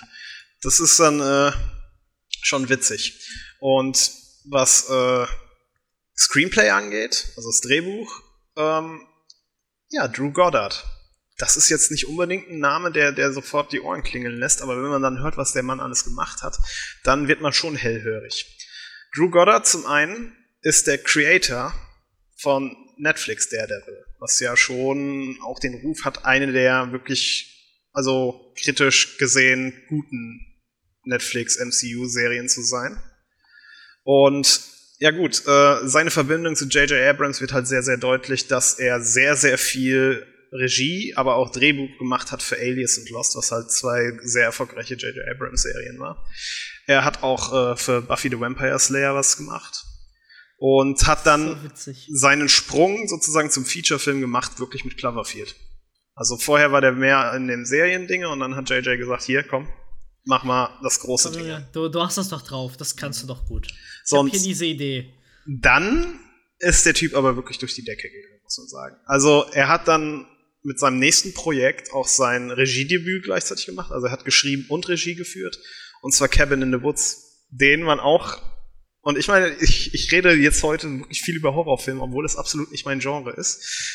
Ähm, das ist ein, ja, ein Spoof auf einen Horrorfilm. Also wer Kevin in the Woods noch nicht gesehen hat und auch sonst generell kein Horrorfilm-Fan ist, eventuell, dem kann ich das trotzdem absolut ganz ehrlich. Der den nimmt. Hast du den hast du gesehen? Ja. Der ist ich absolut. Nicht. Der ist absolut überragend. Das ist, ist halt ein Horror-Comedy-Film, weil der halt jegliche ja, er nimmt halt alles auf die Schippe, was, was Horror ausmacht. Es ist, es ist ein wundervoller Film. Er, er, er macht sich halt wortwörtlich über alle Klischees, die Horror Richtig. in die Welt gesetzt hat, einfach nur lustig. Aber das wiederum gut und charmant. Auf das jeden ist das Fall. Wichtige. Es ist halt, also wer jetzt jetzt damit rechnet, dass es hier so Superhero-Movie, Date-Movie, äh, oder Gott, Dingens ist, nein. nee, definitiv nicht. nicht das ist wirklich ein auf hohem Niveau und, und mit sehr viel Charme umgesetzte Komödie die halt. Eigentlich müssen wir dann, jetzt wo ich weiß, dass du den geschaut hast, müssen wir jetzt eigentlich über ihn reden. Also irgendwann mal, so eine, mhm. eine Folge oder so. Weil der, der ist auch so einer aus der Geburt, wie Shaun of the Dead, so scheiß auf diese schlechten Parodiefilme, wir machen es richtig. Was Parodien angeht, da bin ich dann halt auch offen für Genres, wo ich sonst keinen Bock drauf habe. Also was gerade gerade was Horror-Parodien angeht, ich habe auch Tucker and Dale vs. Evil gesehen und fand den extrem geil. Also das ist so, so ein Ding, das, das geht auf jeden Fall klar. Ich, ich verstehe dich nicht. du weißt nicht, wie viele schöne Filme du da verpasst hast. Aber okay, das holen wir nach. Das holen wir nach. Ja, ja. Ach so, ja gut. Kevin in the Woods, wie gesagt, war dann halt sein nächstes Projekt nach Cloverfield. Muss man einfach sagen, äh, war bekannt. Dann hat er ein Jahr später das Drehbuch oder unter anderem am Drehbuch mitgearbeitet für World War Z, den ja auch einige Leute gesehen haben. Und 2015, das ist für mich jetzt persönlich sehr relevant, weil das einer meiner Lieblingsfilme ist, beziehungsweise auch ein äh, Buch, was ich sehr, sehr gerne gelesen habe und auch schon mehrfach gelesen habe. Ähm, er hat das, äh, er hat, er war Produzent und äh, Writer für The Martian, der Marsianer. Ein Film, den ich ja, als oder der hatte, hat auch den, den äh, Globe als Komödie gewonnen. Das fand ich ein wenig affig, aber naja. Es ist witzig, der Film, aber das ist keine Komödie. Okay, äh, das, das hatte ich nicht mehr, mehr im Kopf. Ist ein wundervoller. Dass das passiert ist. Das ist, das ist einer der Filme, wo ich einfach sagen muss, ich, ich weiß, dass das kein, kein Film ist, der zehn Oscars verdient, aber ich schaue den mir bestimmt mindestens einmal, eher sogar zweimal im Jahr an, weil ich einfach alles an diesem Film liebe. Ich habe äh, den einfach nicht zu Ende geguckt. Es ist ein absoluter feel good movie Also ich habe den jetzt bestimmt acht, neun, wenn nicht sogar zehn Mal gesehen.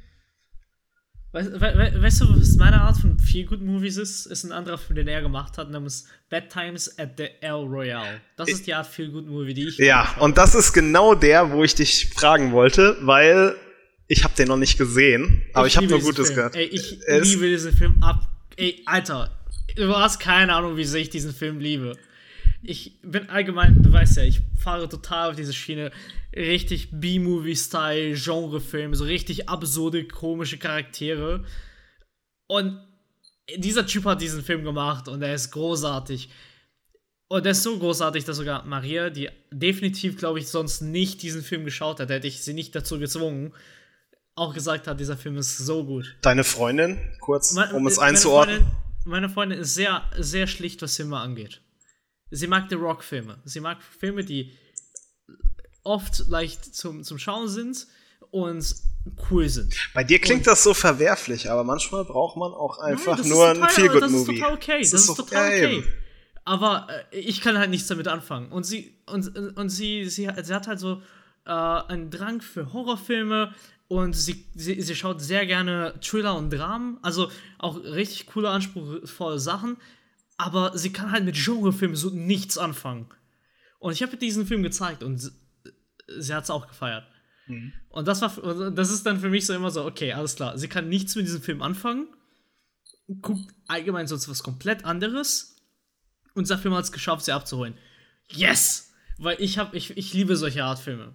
Ähm, das ist halt einfach so, so die Art Filme, die du, du musst halt Film lieben. Also es ist nicht, du, du liebst halt den Film, weil der Film so ist und dieser Typ hat halt diesen Film geschrieben, Regie geführt und alles gemacht und der ist halt großartig und kann nur weiterempfehlen. Wer Knives Out gesehen hat, sollte den auch erst recht angucken, weil das okay. ist dieselbe Art Film. Ja, gut, dann, dann ist es definitiv was für mich. Also, ähm, es ist halt dieser, dieser Who Done It keiner äh, Film, ja, ja, Whodunit. aber halt in Genre-Fassung, nicht Hitchcock nur Fassung. Okay. Und deswegen, und das sind, das sind halt die Filme, die schwer umzusetzen sind, schwer zu schreiben sind und vor allem schwer auch Leute, die nicht sonst diese Filme gucken wollen, abzuholen. Und wenn ihr noch nicht überzeugt seid, guckt ihr den an. Äh, äh, Drew Goddard ist richtig, richtig krass gut. Und äh, das zeigt aber auch in diesem ersten Cloverfield-Film. Ähm, der hat aber nicht im zweiten mitge äh, mitgewirkt, richtig? Der hat 10 Cloverfield Lane nicht mal geschrieben. Nee. Dafür haben andere interessante Leute geschrieben. Ich wollte gerade sagen, die, die Liste wird nicht weniger prominent. Also, ich würde eher sagen, sie wird jetzt auf jeden Fall ein gutes Stück prominenter, weil, äh, bleiben wir mal auch kurz beim Writer, weil das definitiv der Name ist, den jeder schon mal gehört haben sollte, der sich nur ein bisschen mit Film äh, befasst äh, hat. Das Skript für 10 Cloverfield Lane kam unter anderem von Damien Chazelle. Und zwar dem Mann hinter La La Land, Whiplash und jetzt zuletzt auch einem überragend guten First Man. Es ist halt. Ja, Dreh Drehbücher hat er drauf, ne? Ja. Das, das, das, muss man ihm lassen. Es ist, weißt du, mir fällt gerade so auf, so JJ hat irgendwie den Drang, Dreh, äh, gute Drehbuchautoren zu, zu pushen, oder? Mhm. Es war Drew Goddard, es war. War das auch eins der ersten von Chazelle? War das, oder war das sogar der erste? Was? Welcher? Nee, okay, der hat davon noch schon zwei geschrieben. Also ich weiß auch noch damals, äh, dass der auch ursprünglich auch Regie machen sollte, aber ich glaube, das hat zeitlich nicht gepasst. Ja. Weil, äh, boah, müsste ich jetzt nachgucken, aber ich glaube, der fällt auch mit Whiplash zusammen, so zeitlich, oder? Ja, ja, Whiplash kommt zwei vor Jahre vorher raus, das heißt, er ist wahrscheinlich eingestiegen, so nach Whiplash mhm. oder rund um Whiplash. Okay. Ja, ich meine, also ich bin mir jetzt nicht sicher, bei Tank Cloverfield Lane hatte er Verzögerungen allgemein in der Produktion, mhm. wegen sehr vielen Sachen. Was, äh, genau, es war ein Spec-Script, der dann halt 2012 reinkam und dann wurde das halt neu verfilmt, bla bla bla, geschrieben und dann wurden sie nochmal geändert, deswegen kam das erst so spät raus. Ähm, es war aber halt super, ähm, interessant mit diesem Film, ähm, dass er halt auch absolut nicht so promotet wurde wie ein Cloverfield-Film. Mhm.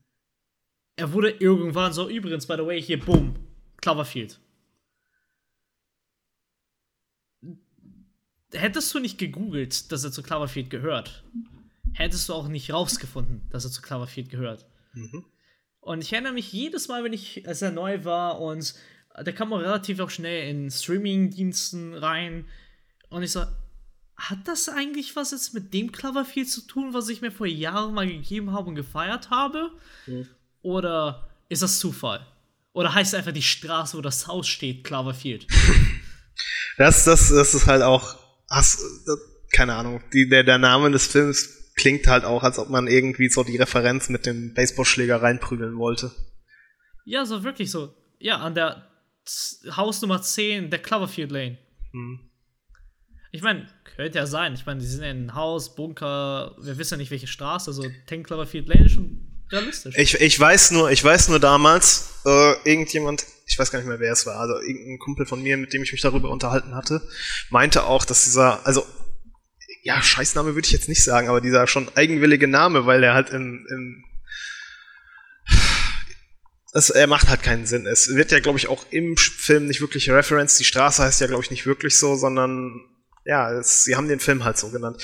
Und ein Kollege von mir meinte am Anfang so scherzhaft, dass es eventuell einfach ähm, der Production-Title war, weil ja viele Filme unter einem falschen Namen äh, gedreht werden, damit dann Leute nichts leaken oder dann zumindest die ein bisschen mehr Ruhe haben.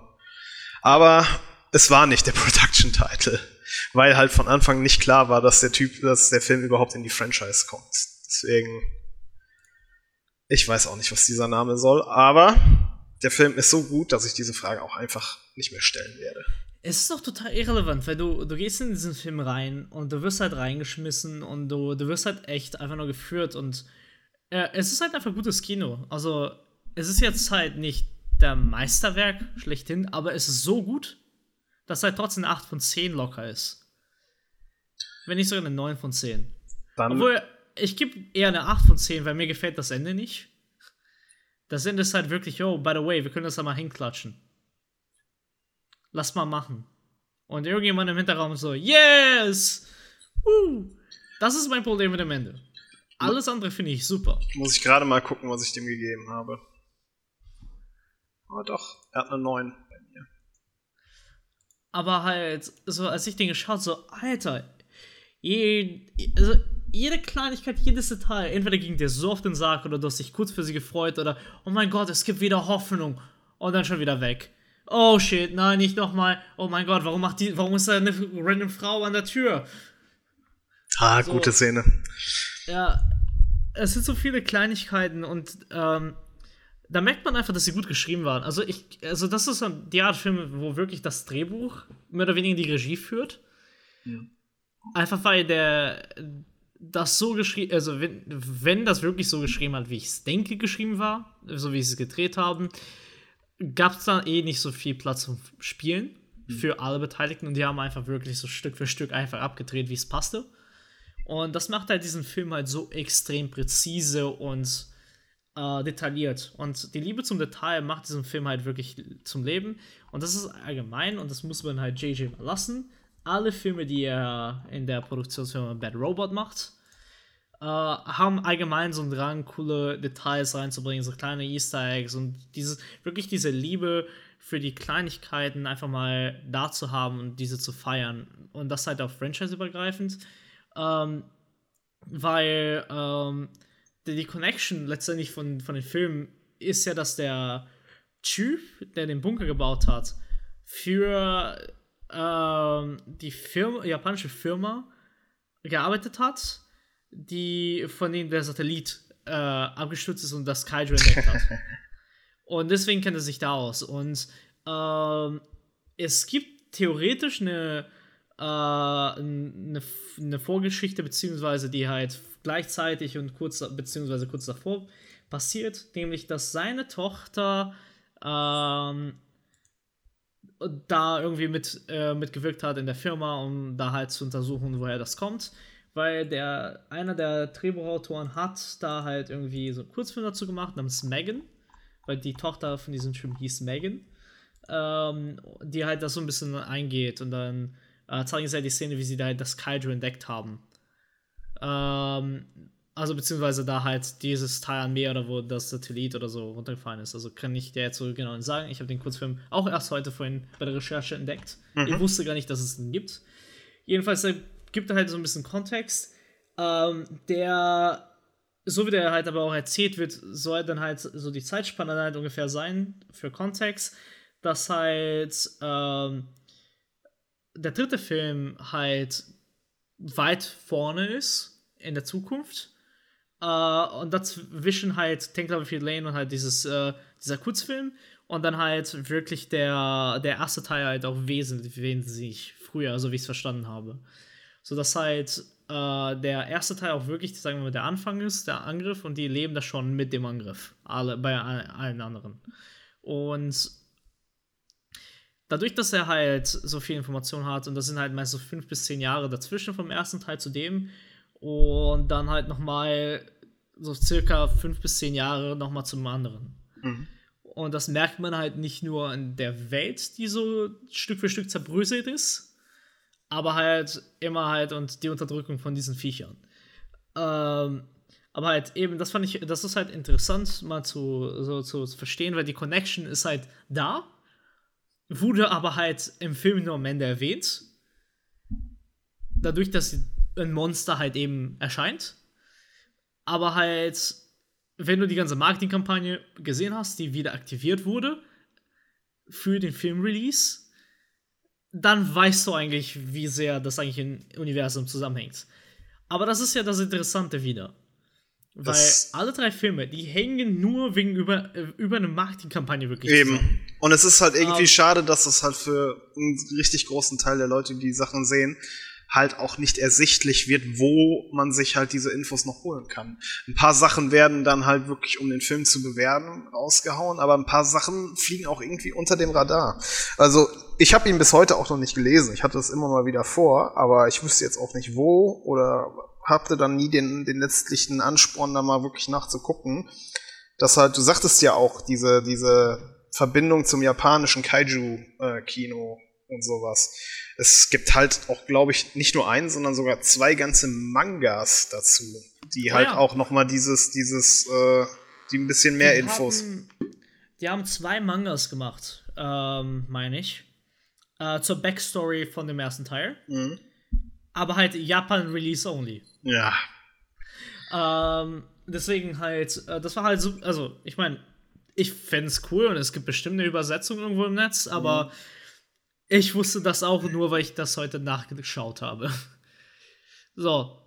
Für, für mich halt, äh, also dieser Film lebt halt davon, dass Leute halt so neugierig waren und gegoogelt haben.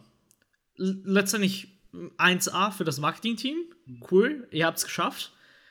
Aber ich finde, es ist halt echt schade, weil der, der Film, ja, die leben irgendwo von dieser fehlenden Information, aber gleichzeitig finde ich, dass dieses Universum sich so viel bereichern konnte, könnte.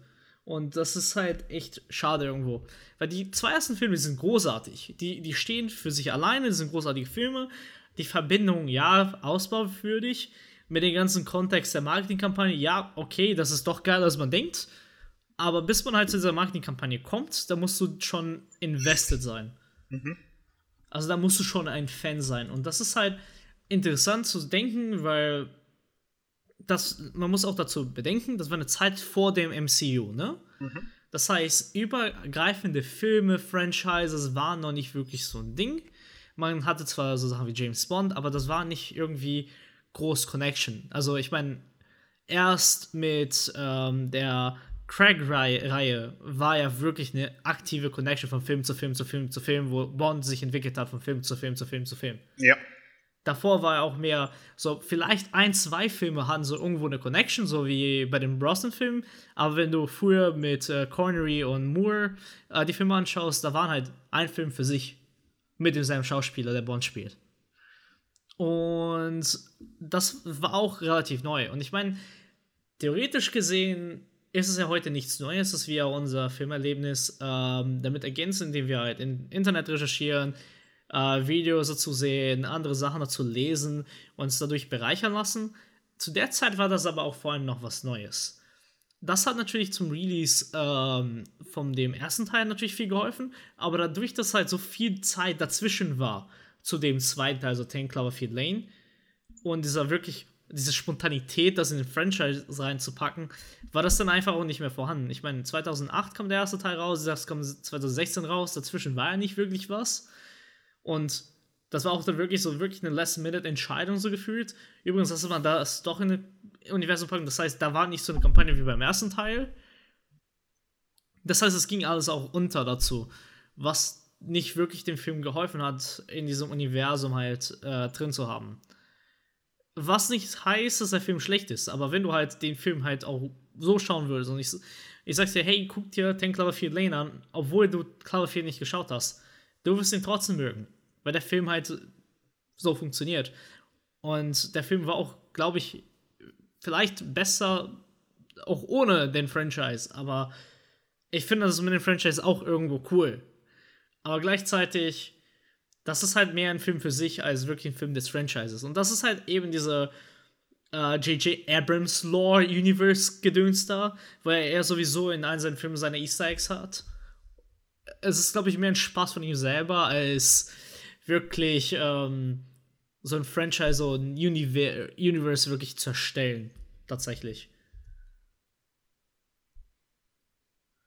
Er ist halt, er, das ist keine Ahnung, er hat das damals ja schon bei Lost so.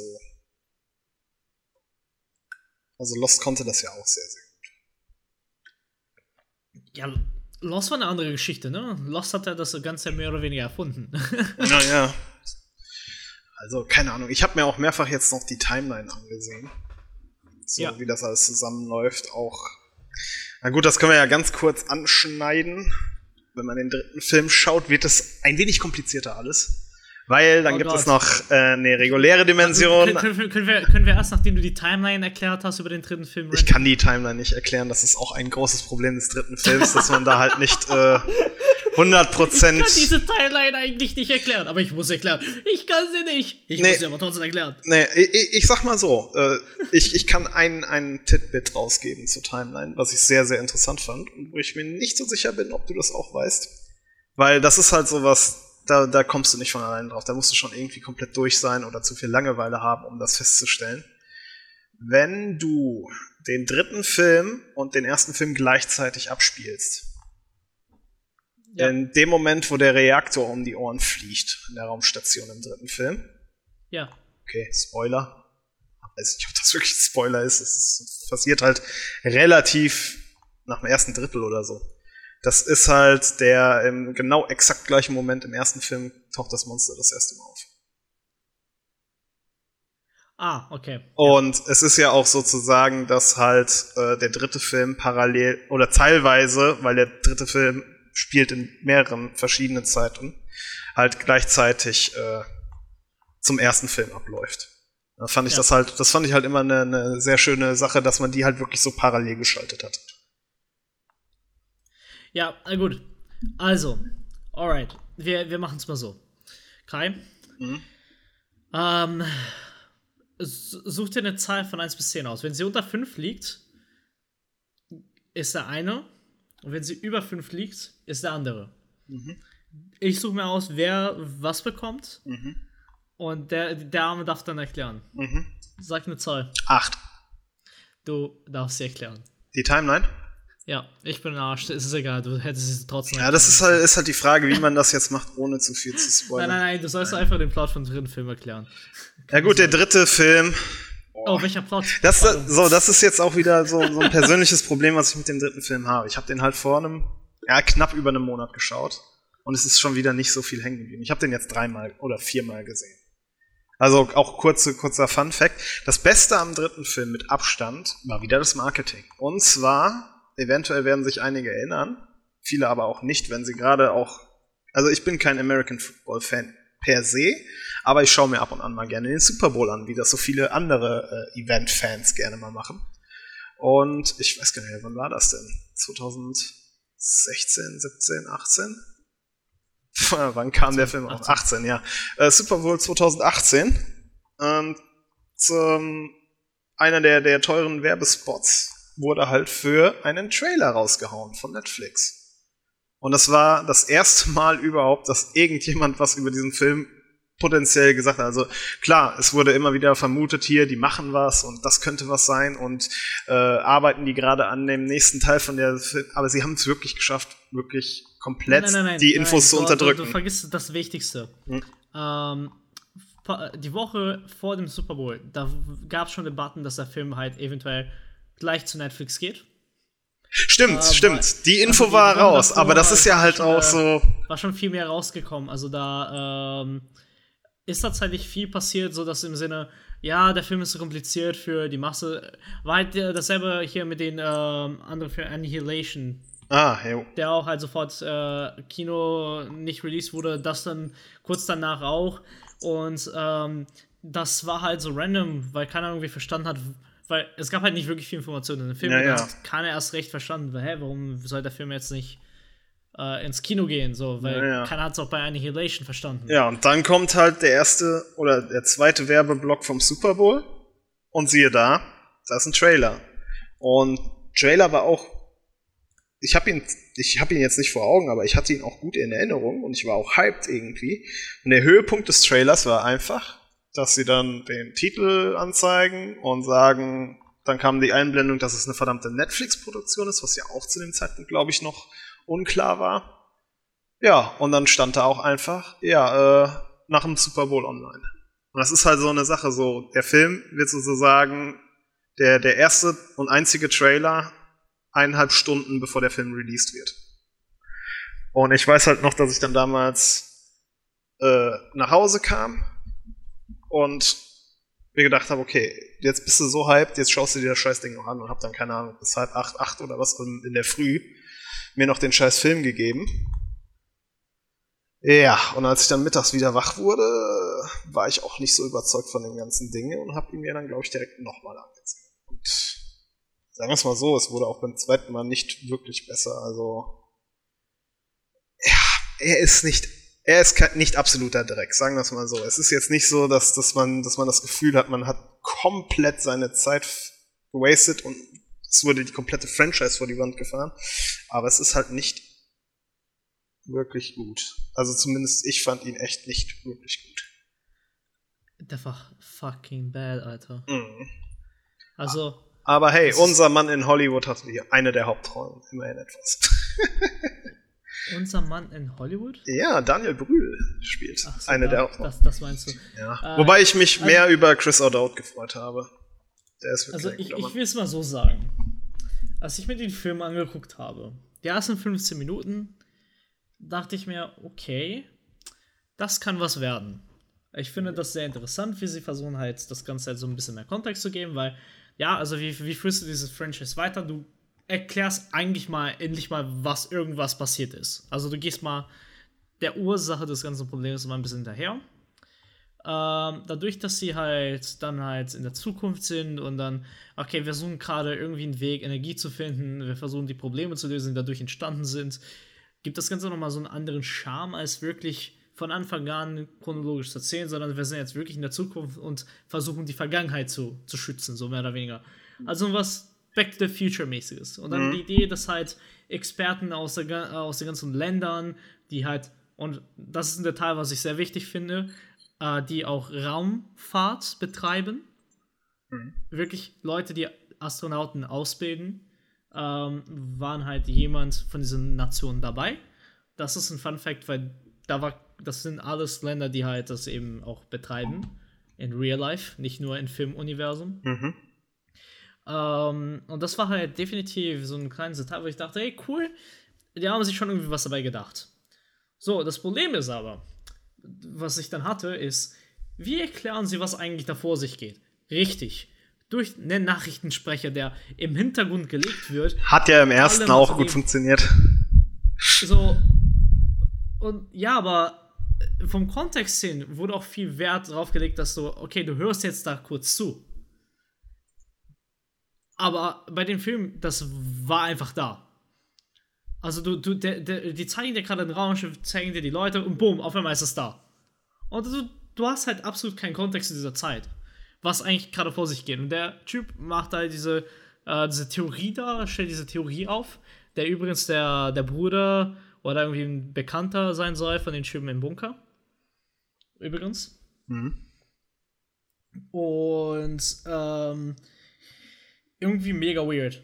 Also ich finde, ich fand, das war halt so richtig, richtig, richtig cheap gelöst und nicht effektiv, weil ich habe nicht aufgepasst auf, auf das. Ich habe viel auf andere Sachen aufgepasst und ich dachte nicht, dass es so wichtig wird, weil ich dachte, das ist halt einfach irgendwas da, was halt so ein bisschen ergänzen soll. Und da hat der Film mich schon angefangen zu verlieren. Und der hatte keinen guten Pace, also der war ganz komisch. Ähm, also geschnitten, also er fühlte sich nicht äh, polished an, er war sehr roh gefühlt. Ähm, dann dazu Charaktere wo, waren sehr flach und oberflächlich. Leider. Also mhm. Charaktere waren leider sehr flach und oberflächlich. Und ja, also ich kann ja nicht wirklich viel sagen, was mich alles so dran gestört hat, weil es bleibt halt nicht wirklich was hängen, weil äh, es wird zu viel angefangen, aber nichts zu Ende gedacht. Also, das halt, also das Einzige, was du halt mitnimmst, ist halt, ja, es gibt parallele Universen. Und diese Zeitleisten arbeiten, äh, agieren irgendwie zusammen. Und das wurde halt durch dieses eine Ding ausgelöst, das Paradox. Das, das ist das Einzige, was du aus dem Film mitnimmst.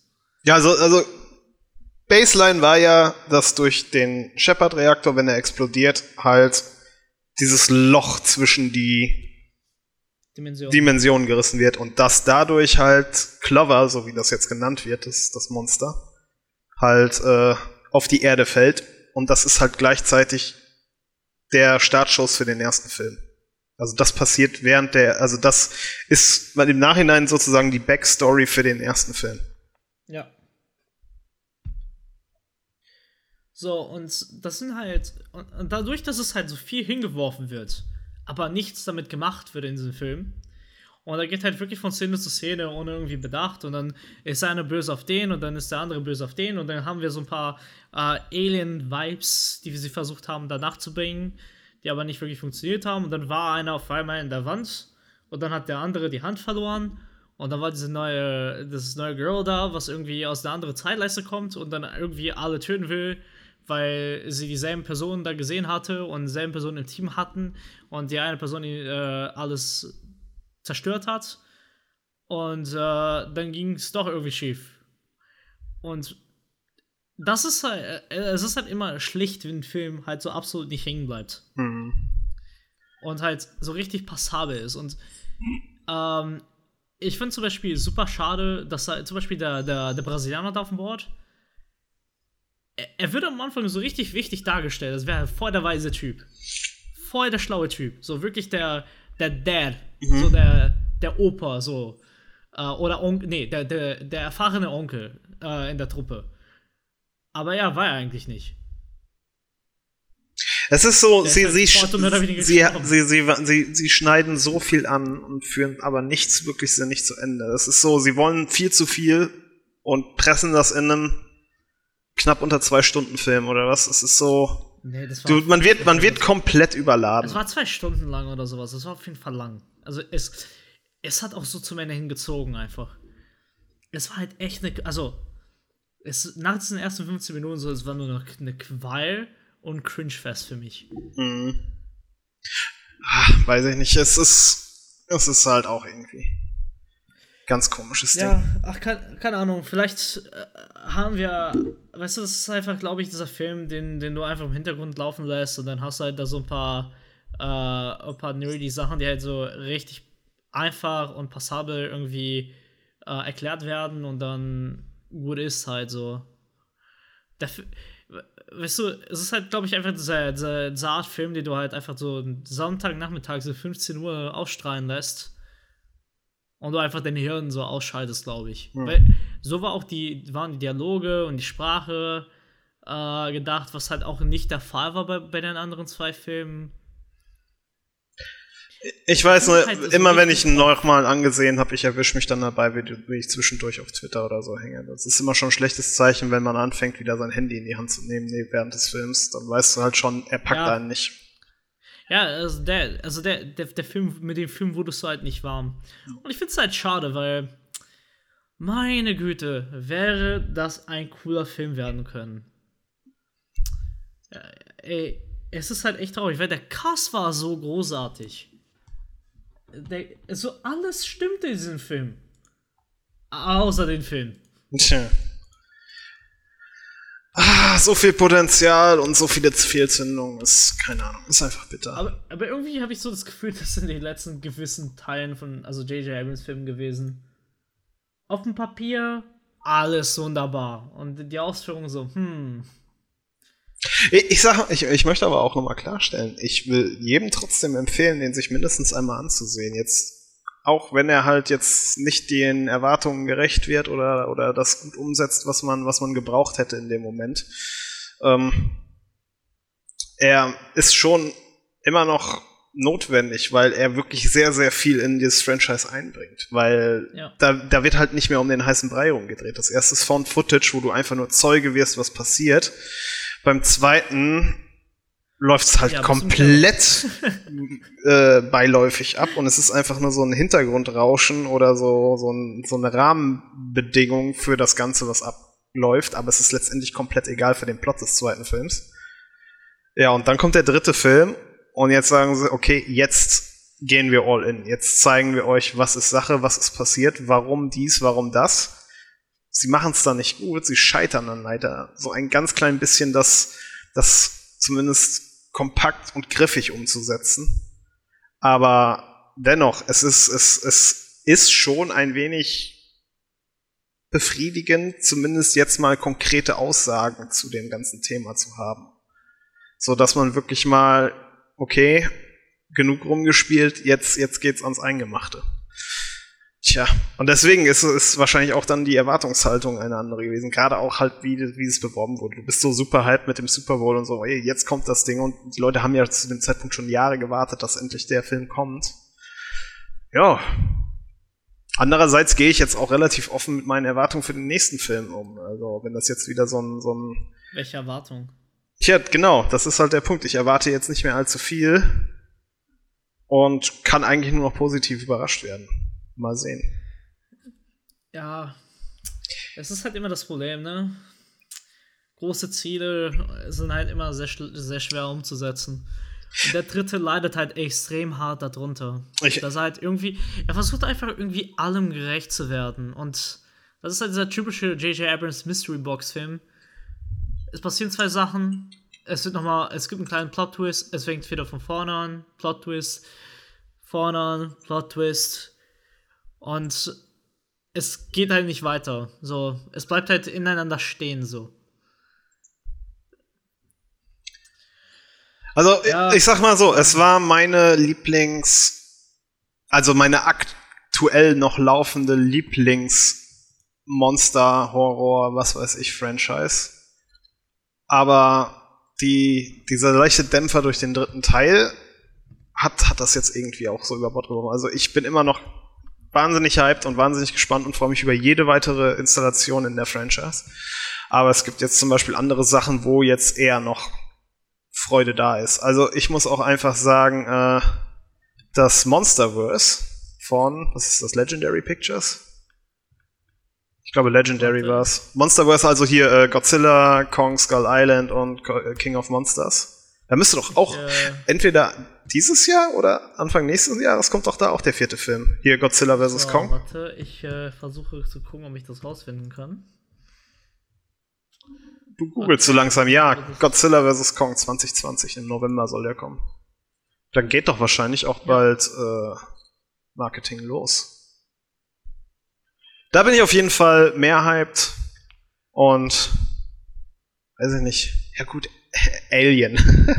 Alien ist auch noch sowas, was mir jetzt in dem Kontext nochmal äh, durch den Kopf ging, weil die ja auch noch letztendlich ongoing ist, sagen wir es mal so. Aber ich glaube, bei Alien kannst du halt auch sagen, äh, eins und zwei sollte man gesehen haben. Drei und vier sind optional. Alien vs. Predator ist noch ganz nett zwischendurch. Und äh, wie sind die neuen Filme? Die waren auch okay, aber auch nichts, was man unbedingt gesehen haben muss. Deswegen, ja. Franchises, ich weiß nicht, ob sie generell einen schweren Stand haben oder ob wir einfach ein bisschen äh, ja, overfett sind bei denen, weil einfach jeder jetzt meint, eine Franchise zu machen, weil die denken, das ist deren Lizenz, um Geld zu drucken. Ich weiß es nicht. Ach, weißt du, ich. Ich, also ich erwarte eigentlich prinzipiell nichts von Franchises, weil ähm, es ist zu schwer, einem gerecht zu werden und gleichzeitig sicher zu spielen. Die Hype-Kultur und das Internet haben es auch irgendwie echt zu schwer gemacht. Gute Filme haben immer Risiko mit sich. Es, es gibt keinen guten Film, der sicher spielt. Mhm. Also von daher, ähm, ja, bin ich ähm, hoffe ich immer, positiv überrascht zu werden, aber ich erwarte nichts ja. von einem Franchise-Film. Ähm, deswegen zum Beispiel für mich war halt hier äh, Infinity, äh, Infinity War wieder frisch. Weil es war mal wieder so ein, oh, okay, also Marvel kann doch sehr persönliche Geschichten doch erzählen. Und Alter, wie geil ist das denn, wenn sie das auch wirklich machen und nicht nur dieses große Spektakel an Superhelden, die sich prügeln. Vor Greenscreens und schlechten Dialogen. Das ist. Ich, ich, ich bin auch wirklich, wirklich gespannt. Also ich, ich hatte jetzt letztens einen, einen Kollege auf Twitter, hatte jetzt letztens auch einen, ein, ich mache selten bei so Sachen mit, aber da war ich dann schon ein bisschen, bisschen angefixt, so ein, ein Listenspiel gemacht. Da waren irgendwie 20 Filme, die dieses Jahr rauskommen, gelistet. Und man ja. sollte sich fünf aussuchen, unter der Prämisse, dass man aber den Rest dann nicht mehr sehen darf. Oh shit. Und ich war, ich war sehr überrascht, dass da, ich glaube, zwei oder sogar dreimal Marvel drin war bei mir. Also ich, ich bin, ich, ich freue mich über die Marvel-Filme, aber ich renne da jetzt nicht so hinterher, wie ich jetzt äh, hinter, hinter einen Star Wars-Film oder so herrenne. Wobei das ja auch nochmal. Ja, nee, da, ja, da reden wir jetzt nicht drüber. Nee, da habe ich keinen Bock drauf. Wie? Teil 9 ist doch passiert. Ja. Ich weiß nicht, wovon du redest. Äh. Ja, also, weißt du, also ich, ich will mal ganz kurz klarstellen, weil ich werde und ich werde im Laufe dieses Podcasts immer wieder so mich aufregen, dass ein Film halt nicht gut ist oder Sachen in Film nicht gut sind und äh, viele der Zuhörer wahrscheinlich diesen Film feiern es gibt vieles Gutes in den Filmen, aber ich hasse es immer, wenn gut Filme, die noch besser sein können und das Geld dazu haben, dieses Potenzial nicht ausnutzen. Wenn ein Film 200 Millionen Budget hat, dann hat er meiner Meinung nach einen guten Film zu sein. Weil du hast keine Ausrede, den Film nur passabel oder sicher zu spielen und dann halt irgendwie möglich zu machen. Ja, kann man machen und ich weiß auch den Grund und ich kann total nachvollziehen, warum sie das machen. Ich finde es nur schade. Es ist halt einfach nur so eine persönliche Enttäuschung von mir und eine Frustration, die ich persönlich gegenüber zum Beispiel gerade in Marvel-Filmen habe, weil ich weiß, wie wichtig diese Stories für viele sind. Ich weiß, wie wichtig äh, diese Stories immer waren und ich weiß auch, wie gut und groß diese Stories denn sein können und nicht das, was wir letztendlich bekommen haben. Sind sie schlecht? Nein, aber ich finde es einfach nicht gut. Also die Filme hätten besser sein können und meiner Meinung nach müssen. Aber ich will nicht sagen, ich will jetzt nichts jetzt grundaus schlecht reden, weil äh, ich nicht appreciate, dass sie existieren. Ich bin sehr froh, dass es die gibt, eher mhm. gesagt. Ähm, ja, aber zum Beispiel, wer, wer würde es an mir gehen? Ey, der Gambit-Film, Mann. Der Gambit-Film hätte passieren müssen und dann wäre ich ein bisschen froh. Mhm. Weil ähm, es gab so ein Fighting Game, Marvel vs. Capcom 2. Das habe ich immer in, oh, ja. in meiner Kindheit gespielt. Und ähm, ich habe tatsächlich immer Gambit gespielt, weil ich so, Alter, dieser Typ ist so cool, Mann. Guck dir diesen Typen an, ey. Der sieht aus wie ein Punk, hat einen coolen Mantel und wirft mit Karten rum, hat so, so einen coolen Ausziehstab, ey. Den er in der Hosentasche packt und auf einmal, wenn er Leute verprügeln will, dann macht er das, ey. Gambit war der coolste, Mann. Als ich klein war, wollte ich wie Gambit sein, wenn ich ein Superheld werden sollte. Ich wollte Gambit sein, weil Gambit einfach cool ist. Und ja, Mann, das wäre geil, wenn es einen Film davon gibt. Aber gleichzeitig bin ich froh, dass sie den wieder abgesagt haben, weil ich glaube nicht, dass er gut geworden wäre. So wie heute Marvel-Filme gemacht werden, erwarte ich halt nicht, dass sie gut werden. Ne. Sie werden gemacht. Was, was halt generell auch so ein Ding war, was mich an der Liste auf Anhieb gestört hatte. In der Liste war nur, ich glaube, ein einziger Film, der nicht eine fortlaufende Nummer aus einer Reihe war oder ein Rework war. Warte, ich hab's gleich. Da, ich hab's also. Also, muss es dir mal auf der Zunge zergehen, denn da merkst du halt, also was an Originalfilmen fällt halt raus. Ich weiß, anscheinend scheint dieser Account, der dieses Spiel in die Welt gesetzt hat, ein wenig klar in eine gewisse Richtung zu lehnen, was, was das Genre angeht. Aber wir reden von Avatar 2, Fortsetzung. Mhm. Shang-Chi, das ist natürlich äh, auch MCU, müsste das doch sein, aber das ist halt die, die, das, das, das Introwerk dann für diese äh, Truppe. Ich weiß gar nicht genau, worum es da geht. So, und dann kommt der erste, wo ich dachte, ey, muss das sein? Fast and the Furious 10. Wir sind mittlerweile beim zehnten Film. Die, diese Franchise hätte einfach vor sechs Filmen tot sein müssen. Es ist. Tokyo Drift ist mit Abstand der beste. Also ich würde jetzt einfach mal behaupten, man sollte sich eins, zwei und Tokyo Drift ansehen und dann ist man auch eigentlich bedient. Ja, die, sind, äh, die sind halt nicht nur nicht scheiße, sondern die sind wirklich gut, die machen Spaß. Und ab da ist es so dermaßen eskaliert in jeglicher Hinsicht und so abgerutscht, ich weiß es nicht. Ja, dann haben wir Doctor Strange 2, wo ich sagen muss, auf den freue ich mich wirklich, weil ich fand den ersten Doctor Strange, ich, ich mag den Charakter, ich mag die Art und Weise, wie es umgesetzt wird, es war optisch sehr angenehm. Gut. So, und jetzt kam halt, und da habe ich mich dann auch mit dem Kollegen dann äh, kurz, glaube ich, drüber unterhalten gehabt, Matrix 4. Warte mal, was? Matrix 4? Mhm, Matrix 4.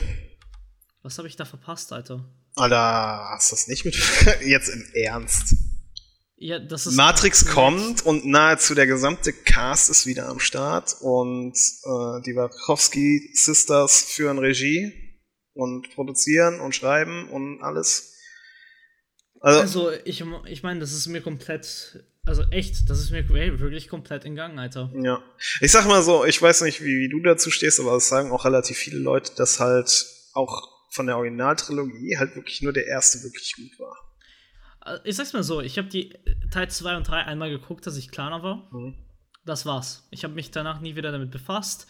Ich habe tausende Analysen von diesen Filmen gesehen, weil ich feiere Matrix 1. Das war so äh, einer der ersten Filme, wenn nicht der erste Film, den ich wirklich bewusst im Kino gesehen habe.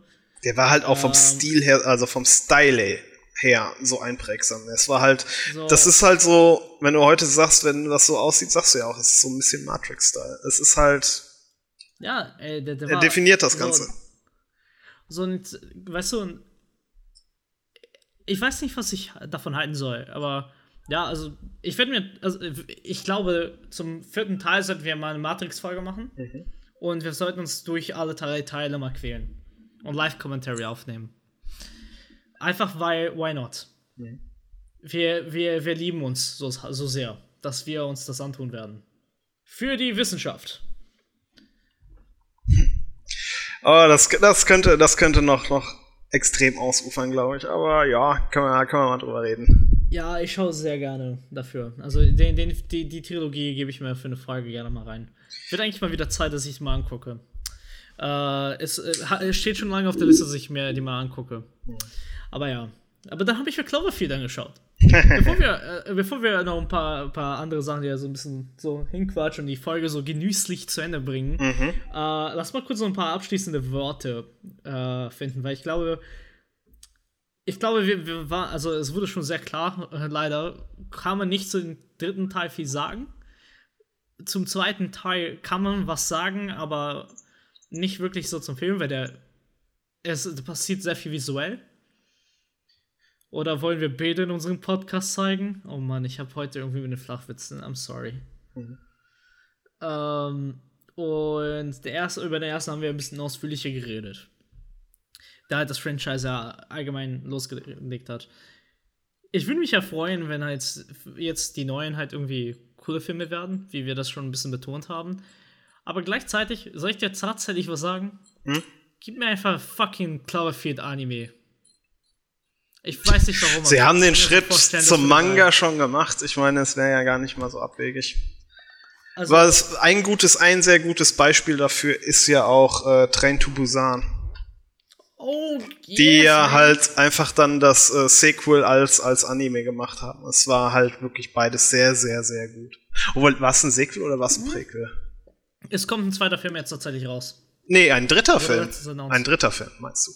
Also, ja, also ähm, Train to Busan 2, so. Aber halt, äh, weil im Kanon, ich glaube nicht, dass es wirklich äh, rüberkam, dass es ähm, halt. Es war ein Prä Anime der, der, Anime war ein Präquel zu, also es ist der zweite Film in der Reihe, aber es ist ein Präquel zum, zum, zum Live-Action-Film. So war's. Ja, genau. Es wird halt eine Fortsetzung nach dem äh, Live-Action geben. Mhm. Äh, das wurde äh, jetzt vor kurzem announced tatsächlich. Ja, Peninsula heißt er. Also halb. Ja. Also der kommt äh, dieses Jahr noch raus. Zum Sommer ungefähr. Ja, habe ich Bock drauf. Also ich habe auch richtig Bock drauf. Also ähm, das ist halt echt so ein überraschender Film gewesen. Also äh, ich meine, wir müssen einfach mal gerade mal kurz sagen, äh, großes äh, Lob und äh, Überraschung an den koreanischen Filmmarkt gerade, mhm. weil ich glaube, also die waren schon immer präsent als ein sehr unterschätzter Markt, aber die letzten vier Jahre koreanischer Filmmann, alter Schwede, so coole Sachen. Ich war ja mit Maria, eine Freundin von ihr, äh, bei der Berlinale bei Time to Hunt, das ist auch ein koreanischer Film. Mhm 2016 Release, so wie ich verstanden habe, laut IMDb, war das der äh, äh, große Leinwanddebüt von dem Regisseur. Mhm. Aber Alter, der war so schön gemacht. Also es war wirklich Liebe zu Detail, richtig schön artistisch Und ähm, richtig, richtig starker Film. Also ein Thriller, so ein ähm, Hand, also wirklich Verfolgungsfilm so. Ähm, aber es ging halt in, am Ende halt so um eine Freundschaft, eine dystopische äh, Soul, äh, was halt ziemlich cool war. Äh, kann ich nur weiterempfehlen, falls ihr die Chance habt, den zu sehen. Und dann habe ich noch Birding geschaut. Das war auch äh, so ein äh, mehr Independent-Film aus Korea mit äh, Steven Yeun. Also den solltet ihr spätestens aus Okja oder The Walking Dead kennen. Ähm, und das sind echt geile Teile. Echt gute Filme. Und ich finde es schön, dass sie da produziert werden und diese Filme halt auch jetzt so langsam mehr mainstreamiger werden und die Chance haben, gesehen zu werden. Ähm, weil da gibt es halt auch, und das ist auch eine Sache, die wir wahrscheinlich in der nächsten Folge darüber reden werden. Es gibt da so einen Regisseur, der letztes so einen Oscar gewonnen hat, ein paar gute Filme davor schon gemacht hat. Und wir wollen über einen dieser Filme sp äh, sprechen und reden und äh, mal ein bisschen unter die Lupe nehmen. Fun Fact: Ich habe den immer noch nicht geschaut. Ich habe darüber im Filmunterricht tatsächlich Ausschnitte analysieren müssen. Aber ich habe den Film immer noch nicht geschaut, über den wir reden werden. Deswegen, das muss ich noch tun. Also, das wird ganz interessant. Ja, ich freue mich richtig drauf. Ich, ich meine, die Leute, die das jetzt anhören, wissen ja, werden ja wahrscheinlich schon sehen. Oder werden wir wahrscheinlich irgendwas schon teasen, worüber wir als nächstes reden. Aber ich freue mich ja schon. Wir haben jetzt noch eine Folge, die herauskommt während dieser Aufnahme. Und wir schaffen, glaube ich, diesen wöchentlichen Release, oder? Wir werden es auf jeden Fall mal anpeilen. Also wenn, dann werdet ihr auf den, auf den bekannten Kanälen äh, genaueres erfahren, aber es ist auf erstmal so angesetzt, würde ich sagen. Ja, safe. Safe. Okay, lass uns jetzt wieder back to the topic. Alter, Train to Busan 2, Alter. ich bin richtig hyped, Alter. Ähm, generell, generell koreanische Filme muss ich vielleicht nochmal dann retweeten mit unserem Account auf Twitter. Ich hatte ja letztens auch im äh, Fahrwasser der, der Oscars, als dann halt das, das koreanische Filmthema aufkam, nochmal eine Liste veröffentlicht gehabt von koreanischen Filmen, die halt mindestens auf genauso einem Level waren oder sind, ja. die man sich ansehen kann. Und vor allem hatte ich das dann auch in der Hinsicht gemacht, dass ich geguckt habe, ob die momentan legal gestreamt werden können. Ja, ich habe tatsächlich, ähm, ich, ich muss zugeben, ich habe leider äh, Parasite immer noch nicht schauen können, äh, weil ähm, die OV-Version davon leider immer zu den Zeiten oder Tagen gezeigt wurden, wo ich natürlich was zu tun hatte. Mhm. Ähm, und ich den immer noch schauen muss. Ähm, das, ist, das ist der ein, also ich wollte mir Knives Out und 1917 und Parasite im Kino alle drei anschauen. Ich habe nur Knives Out schauen können. Ich habe Knives Out und den Dingens im OV gesehen, 1917. Und äh, das finde ich halt sehr schade, weil ich würde die alle gerne am liebsten auf der großen Leinwand schauen. Muss mich mit Heimkino begnügen. Aber ähm, ich hoffe, Parasite kommt dem, sollte eigentlich demnächst auch als Blu-ray oder und DVD released werden. Ähm, deswegen würde ich. Ja, ja. Nee, ist, ist, ist glaube ich, sogar schon draußen. In den USA ist er, glaube ich, schon draußen. Oh, Bei shit, uns kommt er jetzt morgen. Nein, nein, nein, nein, nein. Die Blu-ray kommt morgen zum Release. Wunderbar. Parasite. shit, Mann. Ja, mein Bruder muss ihn auch noch schauen. Dann weiß ich ja, was da ansteht. An und für sich, dadurch, dass er ja jetzt durch den Oscar, wurde er ja teil noch mal, teilweise nochmal bei den Kinos ins, ins Dingens aufgenommen. Ja, da wir ja uns eventuell ja demnächst sehen, können wir ja ein paar Stoßgebete gen Himmel schicken, dass da das ein oder andere Indie-Kino in Köln eventuell den nochmal zeigt irgendwo. Oh ja, das wäre geil. Dann und dann halt so eine, so eine, so was für einen Premium-Kanal aufnehmen. ja, das, ja. Das wäre auf jeden Fall mal witzig. Da ja, müssen wir mal schauen, was wir, wir da. Wir können mal Filmthema erstmal kurz abschließen und mal ein bisschen äh, sonstiges Zeugs mal labern. Für die Zuhörer, die bis jetzt noch hier geblieben sind. Weil wir haben ja natürlich so ein paar Ideen auch schon davor gehabt und jetzt ähm, hat das Projekt ja offiziell begonnen. Ne? Es ist online, jeder kann es jetzt hören. Es ist auf Spotify, bald auch auf iTunes. Ähm, und sonst allen Podcast-Netzwerken, die ihr sonst kennt. Äh, wird, wird das auch inzwischen noch verfügbar sein. Falls nicht, sagt uns Bescheid und ich gucke mal nach, was wir machen können. Ähm, es nimmt ja so langsam Form an und wir haben halt sehr viel überlegt äh, und auch schon Ideen gehabt, was wir halt so alles machen können. Der Hauptfeed wird immer das sein, was äh, ihr halt bis jetzt kennt. Wir nehmen einen Film auseinander oder halt wie heute mal mein Franchise, mal ein bisschen drüber quatschen. Und äh, kann sein, dass wir in Zukunft wieder nochmal über Cloverfield, sei es jetzt zum nächsten Filmrelease oder halt tatsächlich mal was über das Franchise und der, äh, die, dieser schaffenden Welt mal ein bisschen quatschen. Ähm, schließt ja nicht aus, aber wir wollen natürlich auch anderen Content machen, äh, der für euch dann halt in, als Premium-Variante dann wahrscheinlich über Patreon oder so verfügbar sein wird. Äh, da haben wir super viele Ideen, also Formate vor allem. Also Kai und ich sind da einfach so, so Maschinen, was das angeht. Ey, wir, es nach uns gehen, würden wir uns jeden Tag einfach da hinsetzen und jeden Tag einen Podcast über irgendeinen Film aufnehmen. Aber davon sind wir noch meilenweit entfernt, dass es zeitlich klappt.